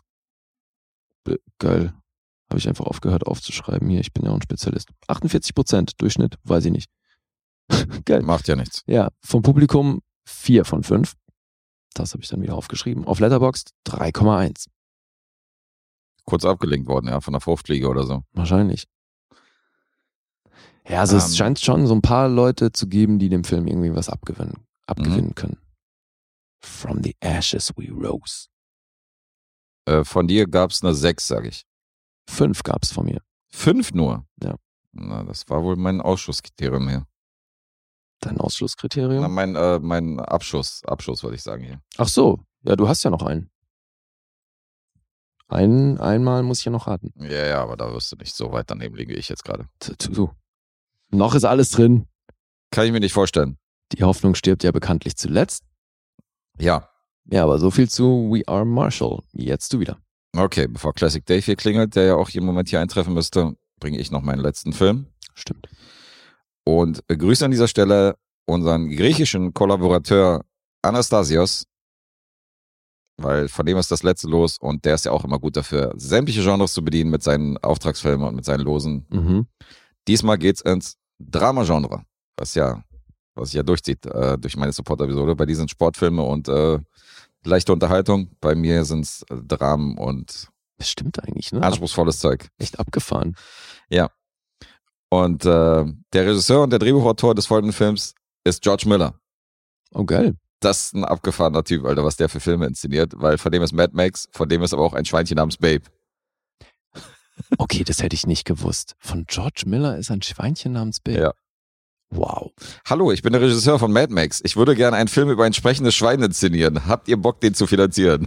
Ja, aber wenn es dann so funktioniert, ja, ja, also, auf weil jeden Fall. der war ja wahrscheinlich Mörder erfolgreich. Was abgefahren ist, diesen Film, den ich jetzt vorstelle, ist der erste Film, wo es kein Sequel zu seinem Film gab. Insofern hat er auf jeden Fall interessante Filmreihen ins Leben gerufen, weil Mad Max, Schweinchen namens Babe, das waren ja alles Franchises. Äh, zumindest sind Franchises draus geworden. Mhm. Jetzt hat er mal einen Film gemacht, wo nicht ein Franchise draus entstanden ist. Lorenzos Öl, Aber stimmt, Sin City war ja auch, gab es ja auch mehrere Ja. Teile von, ja. siehst du. Ach, Lorenzos Öl ist von George Miller. Okay, ist er abgefahren. Aber wie kommst du auf Sin City jetzt? War das nicht auch George Miller? Äh, Nicht, dass du jetzt die äh, Comicvorlage von Frank Miller gerade jetzt verwechselst mit dem Regisseur George Aha, Miller. Das so, sind zwei okay. Paar Schuhe. Nee, nee, stimmt. Weil Sin City ist nicht von genau. George Miller inszeniert nein, worden. Richtig, das war Frank Miller mit der Comicvorlage. Das, Richtig, deswegen hast du äh, wahrscheinlich das Miller im Kopf. Ich dachte gerade so, George Miller war der Regisseur von Sin City. Hä? Nee, nee, nee. Gut, das stimmt schon. Diesmal ist, mir nicht nur, wieder. diesmal ist mir nicht nur beim Nachhören aufgefallen, sondern auch vorher. Sehr gut. Lorenzos Öl, zweifach Oscar nominiert für die Hauptdarstellerin und für das Originaldrehbuch. Ebenfalls von ihm geschrieben, zusammen mit äh, Nick Enright. Und ähm, kennst du den Film? Nee, Nicht gesehen. das bezeichne ich auch als Lücke bei mir. Ja, ist auch ein recht äh, berühmter Film. Von mir war das auch eine Lücke, das war eine Erstsichtung. Und dann werde ich mal berichten, worum es hier geht, weil äh, es werden ein paar Parallelen zu Awakenings, äh, meine erste Rezension in dieser Episode wach. Denn ähm, der kleine Lorenzo, was wird er sein, irgendwie fünf Jahre alt, wenn, als wir einsteigen mit dem Film. Ähm, und da sehen wir, dass er in Afrika aufwächst. Er ist Mhm. mit seinen Eltern in Afrika, spielt da mit den Kindern, ist super umgänglich und so. Und irgendwann zieht die Familie dann wieder aus Afrika zurück in die USA. Und ähm, da hat er eine ganz normale Kindheit, geht zur Schule und fängt dann mit sieben Jahren an, plötzlich Blackout zu kriegen und so aggressives Verhalten an den Tag zu legen. Was für ihn eher untypisch ist. Mhm. Und dann wird, also wir sind in den 80ern übrigens, wir sind so 83, 84 in dem Dreh. Okay. Und dann wird bei ihm von verschiedenen Ärzten im Laufe dieser Wochen, wo man beobachtet, dass er so äh, Manorismen an den Tag legt, die man vorher von ihm nicht kannte, da wird eine Krankheit diagnostiziert. ALD. Oh. Stoffwechselkrankheit. Ja. Damals noch komplett unbekannt. Und ähm, das sind so die ersten Züge von diesem Jungen. Eins von 17.000 Neugeborenen sind davon betroffen. Komplett, soweit ich weiß, komplett nur irgendwie männliche, äh, männliche Jungs. Also Ach echt? alles, was so Mädchen angeht, die sind von dieser Krankheit nicht betroffen. Okay. Und da geht es darum, dass wir diesen Jungen durch den Film praktisch begleiten und wir sehen diese Krankheit im weiteren Verlauf fortschreiten, weil das Problem ist, es gibt keine, ähm, keine Heilmittel dagegen. Es gibt nur Möglichkeiten, diese Krankheit zu lindern oder zu, den Verlauf zu verlangsamen, Mhm. aber bis heute gibt es keinen, ist es unheilbar. Hm. ALD. Und dann sehen wir in, den, äh, in der Rolle der Eltern von dem kleinen Lorenzo, sehen wir Nick Nolte, Nick Nolte und Susan Sarandon. Und dann sehen wir Nick Nolte zum Beispiel auch in, einem, in so einem Medizinbuch blättern halt, was es mit dieser ALD-Krankheit auf sich hat. Und dann sehen wir in groß so die Symptome halt aufpoppen. Mhm. Auch ein bisschen Klischee, trope-mäßig. Ja. Weil es fängt an mit Schwächung des Körpers, des Immunsystems. Er, der Junge fängt an, an sich zu erbrechen. Ähm, geht dann über in Lähmung, kann dann irgendwann kaum noch laufen. Führt zu Blindheit, Taubheit, kann irgendwie kein Essen mehr irgendwie bei sich behalten, kann nicht mehr selber irgendwie äh, Essen zu sich nehmen und führt dann zwangsläufig dazu, dass das Kind dann irgendwie nach zwei, drei Jahren stirbt. Also das ist Alter, wirklich, Ist ja hässlich. das ist die Diagnose, die sich die Eltern dann anhören müssen und das ist natürlich ein hartes Ding. Okay, aber das ist demnach auch der Zeitraum, der hier erzählt wird. Das ist der Zeitraum, der erzählt wird, richtig. Wir sind hier in diesen zwei, drei Jahren, wo es um diesen Verlauf von dieser Krankheit geht. geht. Boah, aber das ist ja auch für den, also wenn die so ein Kind finden mussten, was das spielt, das ja, stelle ich mir auch nicht einfach vor. Der hat auch die Schnauze voll danach. Das ist die einzige Rolle, die der Junge Ah, ja? äh, gespielt hat und danach hat er auch nie wieder irgendwie einen Film gedreht. Mhm. Aber er macht das gut. Also er leidet natürlich sehr, sehr an diesem Film und wir begleiten ihn durch den Film, wo er teilweise wirklich einen harten Verlauf hat und dann im Bett kaum noch, äh, also so wie Awakenings fast schon gar nicht mehr in der Lage ist, irgendwas äh, aufzunehmen und so. Mhm. Krass. Ist eine krasse Story. Das heißt aber, Susan Sarandon ist diejenige, die jetzt Oscar nominiert war. Susan Sarandon war Oscar Ja. korrekt. Ähm, weiter zur Handlung. Was es mit Lorenzos Öl auf sich hat. Es geht nämlich nicht um Motoröl, sondern es geht um Rapsöl. Was ja heute auch sehr, sehr, sehr, sehr äh, wertvoll ist in diesen heutigen Zeiten. Ähm, der Vater, nämlich gespielt von Nick Nolte, recherchiert auf eigene Faust, was man denn machen könnte. Und der kommt auf eine polnische Studie irgendwie in seinen Recherchen ähm, zu blicken. Mhm. Und da haben Ärzte nämlich festgestellt, dass durch einen bestimmten Bestandteil, der sich in Rapsöl befindet, man, ähm, man diesen Verlauf so ein bisschen abbremst Mhm. und verlangsamt und dass die Werte dann steigen. Okay. Und das will er dann an seinem Sohn als Exempel statuieren und äh, sieht halt keine Hoffnung, was man sonst machen könnte und versucht dann durch Rapsöl dieses, äh, diesen, diese Krankheit ein bisschen zu bekämpfen. Mhm. Kämpft aber gleichzeitig dagegen, dass Ärzte und Komitees das nicht zulassen als Medikament, weil die sagen, das ist nicht getestet und das ist ähm, nicht lizenziert und wir, wir können hier keine Therapie irgendwie mit so einem Rapsöl anbieten, weil das muss halt alles erstmal abgesegnet sein. Es gibt keine Präzedenzfalle. Wir wissen halt nicht, äh, was dieses Rapsöl vielleicht äh, anrichten kann, ob es dann schlimmer wird und so, ob es langfristig vielleicht Sinn bringt. Und das sind so alles Momente, da kämpfen die so ein bisschen gegen die ähm, gegen die äh, Gesetze und so und gegen die Richtlinien Mhm. des äh, der Mediziner. Okay, äh, klingt nicht gerade nach gute Laune Kino. Nee, gute Laune Kino ist anders. Mhm. Ähm, hast aber ein paar Hochkaräter definitiv noch in dem Rest der Besetzung, nämlich einer der Ärzte von diesem Vorstand oder die allgemein auch die äh, beiden beraten und die sagen, okay, das erwartet sie und das kann passieren. Ziemlich krass, Peter Ustinov. Oh, schön. Dann haben wir in dem Kinofilmdebüt Laura Linney in einer kleinen Rolle. Mhm. den wir auch sehr oft gesehen haben, einer von den Schauspielern, die man von Optik auf jeden Fall kennt, James Raphorn, der ist noch dabei. Wenn du den aufrufen würdest, wirst du sofort, okay, hast du schon zigtausendmal gesehen. Okay, einer von denen, dem, wo man den Namen nie parat hat. Den Namen wirst du nicht parat haben, aber die Fresse hast du hundertprozentig schon gesehen. Mhm. Und mega gut, es gibt zwei Schauspielerinnen, die sind genau aus der gleichen Liga. Die haben alle schon mal gesehen in Serien und Filmen, in Tausenden davon. Und trotzdem kennt keiner den Namen von den Damen, obwohl die mega talentiert sind. Das sind einmal Anne Dowd, Ja, gut. ja, du. Ah ja, okay, ja. und Margot Martindale. Mhm. Und das sind so äh, zwei Schauspieler aus der zweiten Riege, die trotzdem irgendwie hunderte von Sachen gemacht haben und die trotzdem keiner vom Namen kennt. Ja, Und die spielen beide hier in Lorenzos Öl mit. Beide. Finde ich halt krass, weil das sind die beiden, die ich auf jeden Fall nennen würde, bei den, bei den weiblichen Darstellern. Mhm. Äh, die sind auch in einer Nebenrolle zu sehen. Okay. Krass besetzt. Ist krass besetzt. Und auch wie Awakenings ein äh, 90er-Drama. Natürlich mit einem Score ein bisschen dick aufgetragen manchmal. Aber es gibt ja tatsächlich Probleme in der Inszenierung, die so ein bisschen den Film torpedieren. Ah ja? Ja, weil du hast äh, sehr viel dramatisierende Momente, die ein bisschen manipulativ daherkommen. Du hast so Dutch Angles, wenn der Junge halt so leidend im Bett liegt, weißt du, die dann irgendwie fast schon horrormäßig inszeniert worden sind, wenn er so in die Kamera schreit oder so. Nick Nolte schläft in, einmal, in einer Sequenz, schläft er am Schreibtisch an, äh, Schreibtisch ein Mhm. und hat dann so einen Albtraum, der schon fast wie so ein Horrorfilm irgendwie daherkommt, weißt du Mhm. wo er aber auch aus diesem Traum, also wo ihm in diesem Traum irgendwas auffällt, was ihm dann wieder auf eine Idee bringt, wie man dem Jungen helfen könnte. so, okay. Also ist schon so ein bisschen weit hergeholt. Aber das Schlimmste von allen, das ist wirklich Katastrophe, du hättest deinen Heidenspaß daran. Ähm, die Eltern von dem kleinen Lorenzo ja, sind US-Italiener. okay. Und ich habe ja normalerweise kein Problem mit Dialekten oder Akzenten. Aber I'm Italian, Nick Nolte. Hey, shut up with the noise! Hey, shut up with the shut up! You shut up with the shut up! Shut up your face! Oh, das tat weh, Alter. Drink a the oil, it will make you lotta better. Wirklich. Nick Nolte spricht so. Alter, ey, ich habe Nick Nolte noch nie schlecht gesehen im Film. Ich habe noch nie gesehen, dass der schlecht gespielt hat. Das ist, aber was er hier macht, in Lorenzos Öl, warum er sich entschieden hat, diesen Akzent zu machen. Und er redet immer sehr leise und äh, fast schon so MSR-mäßig, er flüstert fast, aber die ganze Zeit mit diesem super schlechten Luigi-Akzent.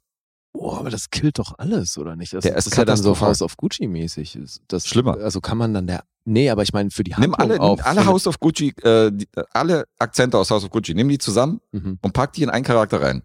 Dann hast du Nick Nolte als Vater in Lorenzos Öl. Alter, warum denn? Oder wie ich nenne, Nick Nolte. wie er heute heißt. I'm Nick Nolte. I'm Italian. Nico. Äh, es war Katastrophe, Alter. Es war wirklich Katastrophe. Nico Noltino. Und Susan Sarandon spielt ja seine Frau. Also die reden zwischenzeitlich auch Italienisch und so. Ach so. Also ganz, also wirklich sehr, sehr akzentuiert so an Mhm. bestimmten Momenten. Und aber sie hat ja, wenn sie normal Englisch redet, hat sie auch nicht diesen Akzent drauf. Och, Alter. Und er aber hat sich dafür entschieden, wirklich diesen harten italienischen Akzent äh, reinzubringen.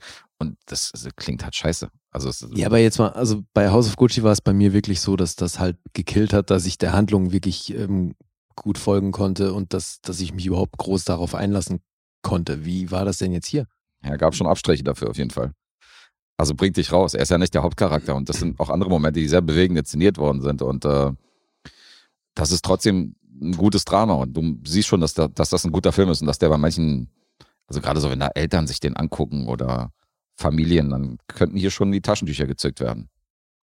Okay. Aber so. wahrscheinlich ähm, ist das einer der Filme, wo du in der Synchro diesen Akzent nicht hörst.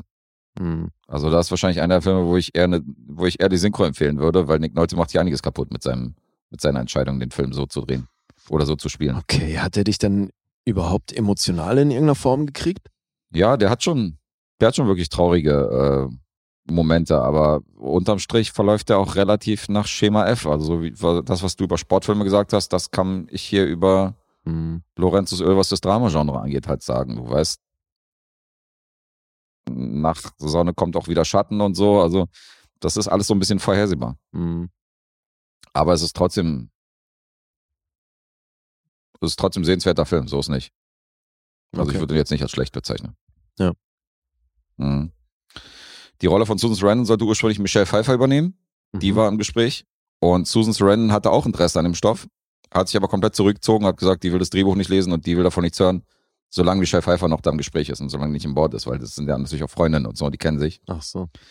Und die hat sich dann aber für Catwoman entschieden. Mhm. Dann war quasi die Rolle frei und dann hat Susan Sarandon erst, ähm, dann ist sie erst zum Vorsprechen gegangen, hat das, äh, Drehbuch gelesen davor. Wurde sie, wurde sie zwar schon in Verbindung gebracht mit dem Projekt, man hat gefragt, ob sie Bock drauf hätte, aber als sie gehört hat, Michelle ist da noch im Rennen, Mhm. hat sie sich da zurückgehalten und hat gesagt, so, im Moment noch nicht, wenn, dann könnt ihr danach auf mich zukommen. Und dann hat es auch zugeschlagen. Die beiden Schauspielerinnen, an die man zuerst denkt, wenn es an italienische Rollen geht. um italienische Rollen. Susan Sarandon und Michelle Pfeiffer. Ja, na gut, Michelle Pfeiffer hat auch schon eine Italienerin gespielt, in, Ma- in die Mafiosi-Braut und so. Ja, ja, aber also was soll denn das? Ja, ja, ja. Na gut. Ja, Nick Nolte, also, Krass, echt? also wenn du jetzt, keine Ahnung, also es gibt ja auch nicht so diese typischen Italiener, aber das, das sieht ja nur. Ich habe eine Letterbox-Review gelesen, wo drin stand, I was looking at Nick Nolte's nose. Not an Italian. Super. Das war die ganze Review so von wegen. Aber er sieht doch null italienisch aus. Also man nimmt, Ja, Nick Nolte. Ist, ja, gut. weißt du? Ja, ich finde das mit italienisch aussehen, das ist auch so ein. Ja klar, du hast natürlich auch je nach. Region hast du natürlich Leute, die nicht äh, Ja, aussehen mit äh, wie irgendwelche Mafiosi oder ja, also schwarze Haare und Irrglaube, gebrannt. dass, dass es keine blonden Italiener gibt und so. Ne? Das ist ja, auch ja, das ist auch Blödsinn. Ja, eben. Aber Nick Nolte, das ja, ist ein Stretch, auf jeden Fall. ist ein Stretch, ja. Kannst auch, weiß nicht, kannst auch Paul Hörbiger als Italiener verkaufen, ey. Das ist halt ein bisschen weit hergeholt. Keine Ahnung, wie ich auf den jetzt komme. ja. Äh, hat ein Budget von 30 Millionen gehabt und im Gegensatz zu Awakenings Zeit des Erwachens hat der hier nicht sehr viel eingespielt. 7,3 Millionen war das Boxoffice weltweit. Uff. War ein ziemlicher Flop, hat mich gewundert, weil ich dachte tatsächlich, dass da einige ins Kino gerannt sind, weil jeder, irgendwie kennt man den Film Lorenzos Öl, hat man, Hat man auf jeden Fall schon gehört. hat ja. man schon mal gehört, ja, und ähm, ist auch mehr so ein Kritikerliebling, weil die Zahlen von denen sind ordentlich. Zu dem würde ich jetzt überleiten, wenn du keine Fragen hast. Ja, Ähm, grobe Vorstellung, wo du da bist. ja, zwei Stunden 15, bisschen Sitzfleisch braucht man. IMDb ist bei einer 7,3. Mhm. Der Metascore ist wiederum bei 80. Wow. Schon ordentlich. Rotten Tomatoes 7,1. 3,9 vom Publikum. Letterbox 3,4. Ja. Naja, das ist tatsächlich so in einem ähnlichen Bereich, wo ich dich auch gesehen habe, so zwischen sieben und siebeneinhalb. Mhm. Äh, ich sag siebeneinhalb. Nee, eine 7. Oh, toll, natürlich. Aber das ist ja das, was ich meinte. Also so, so weit daneben kannst du nicht liegen. Ist, ist eine 7, aber es reicht ja dann noch für dich, oder? Ja, hat gereicht. Knappes Ding. Trotzdem, du bist bei minus zwei, ich bei 1,5. Immer das Gleiche. Da sind wir wieder bei diesen halben Punkt. Das muss aufhören nächste Saison, oder? Zumindest du, du verlierst immer einen halben Punkt. Da hätte ich nichts dagegen. Das, das könntest du dann machen, ne? Ja, das wäre dann. Tja. Damit könnte ich leben. I acted like an asshole. All right, I, I was just, I was just hurting because I knew I'd lost. Ja, Nächste Aber- Saison wieder alles besser. nie wieder verlieren jetzt. That's the spirit. Nie wieder. That's the spirit. Ja. USA. We are Marshall. We are Marshall. Ach Gott. Äh, ja, dann habe ich dieses, äh, diese Drama-Episode abgeschlossen. Supporter Special Volume 6. Haben wir im Kasten. Wunderbar. Ich hoffe, ihr wart zufrieden. Wir freuen uns auf die nächsten Lose, die stehen ja schon bereit. Anastasios hat ja schon wieder äh, gerade seinen Film rezensiert und schon hat er wieder sein nächstes Pferdchen hier im, im Rennen mit Tommy. Insofern Ja, läuft bei ihm. freue ich mich. Ja. Wiedersehen mit dem Pinball Wizard. Und ähm, ja, dann hoffen wir, dass ihr fleißig bei dem Oscar-Special zugeguckt habt.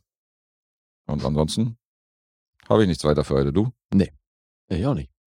Ja, würde ich das letzte Mal, dass wir so ein Special machen. Insofern alle, die gerne noch supporten wollen und da ein paar Filme in den Lostopf schmeißen, Ja, haben wir am Anfang erwähnt. Könnt ihr sehr, sehr gerne machen. immer rein. Deswegen schaut mal rein auf Patreon oder Steady. Links dazu bei uns im Linktree.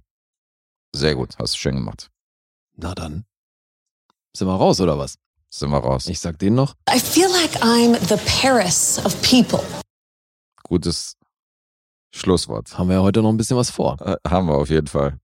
Mal gucken, wie es weitergeht. Und äh, nochmal Shoutout an Classic Dave und Ja. das erste Los Juhu. von unserem alten Kumpel. Freuen wir uns drauf. Und ähm, ja, insofern haben wir jetzt diesen März abgeschlossen und freuen uns auf den April. Das machen wir. Wir sind raus. Peace.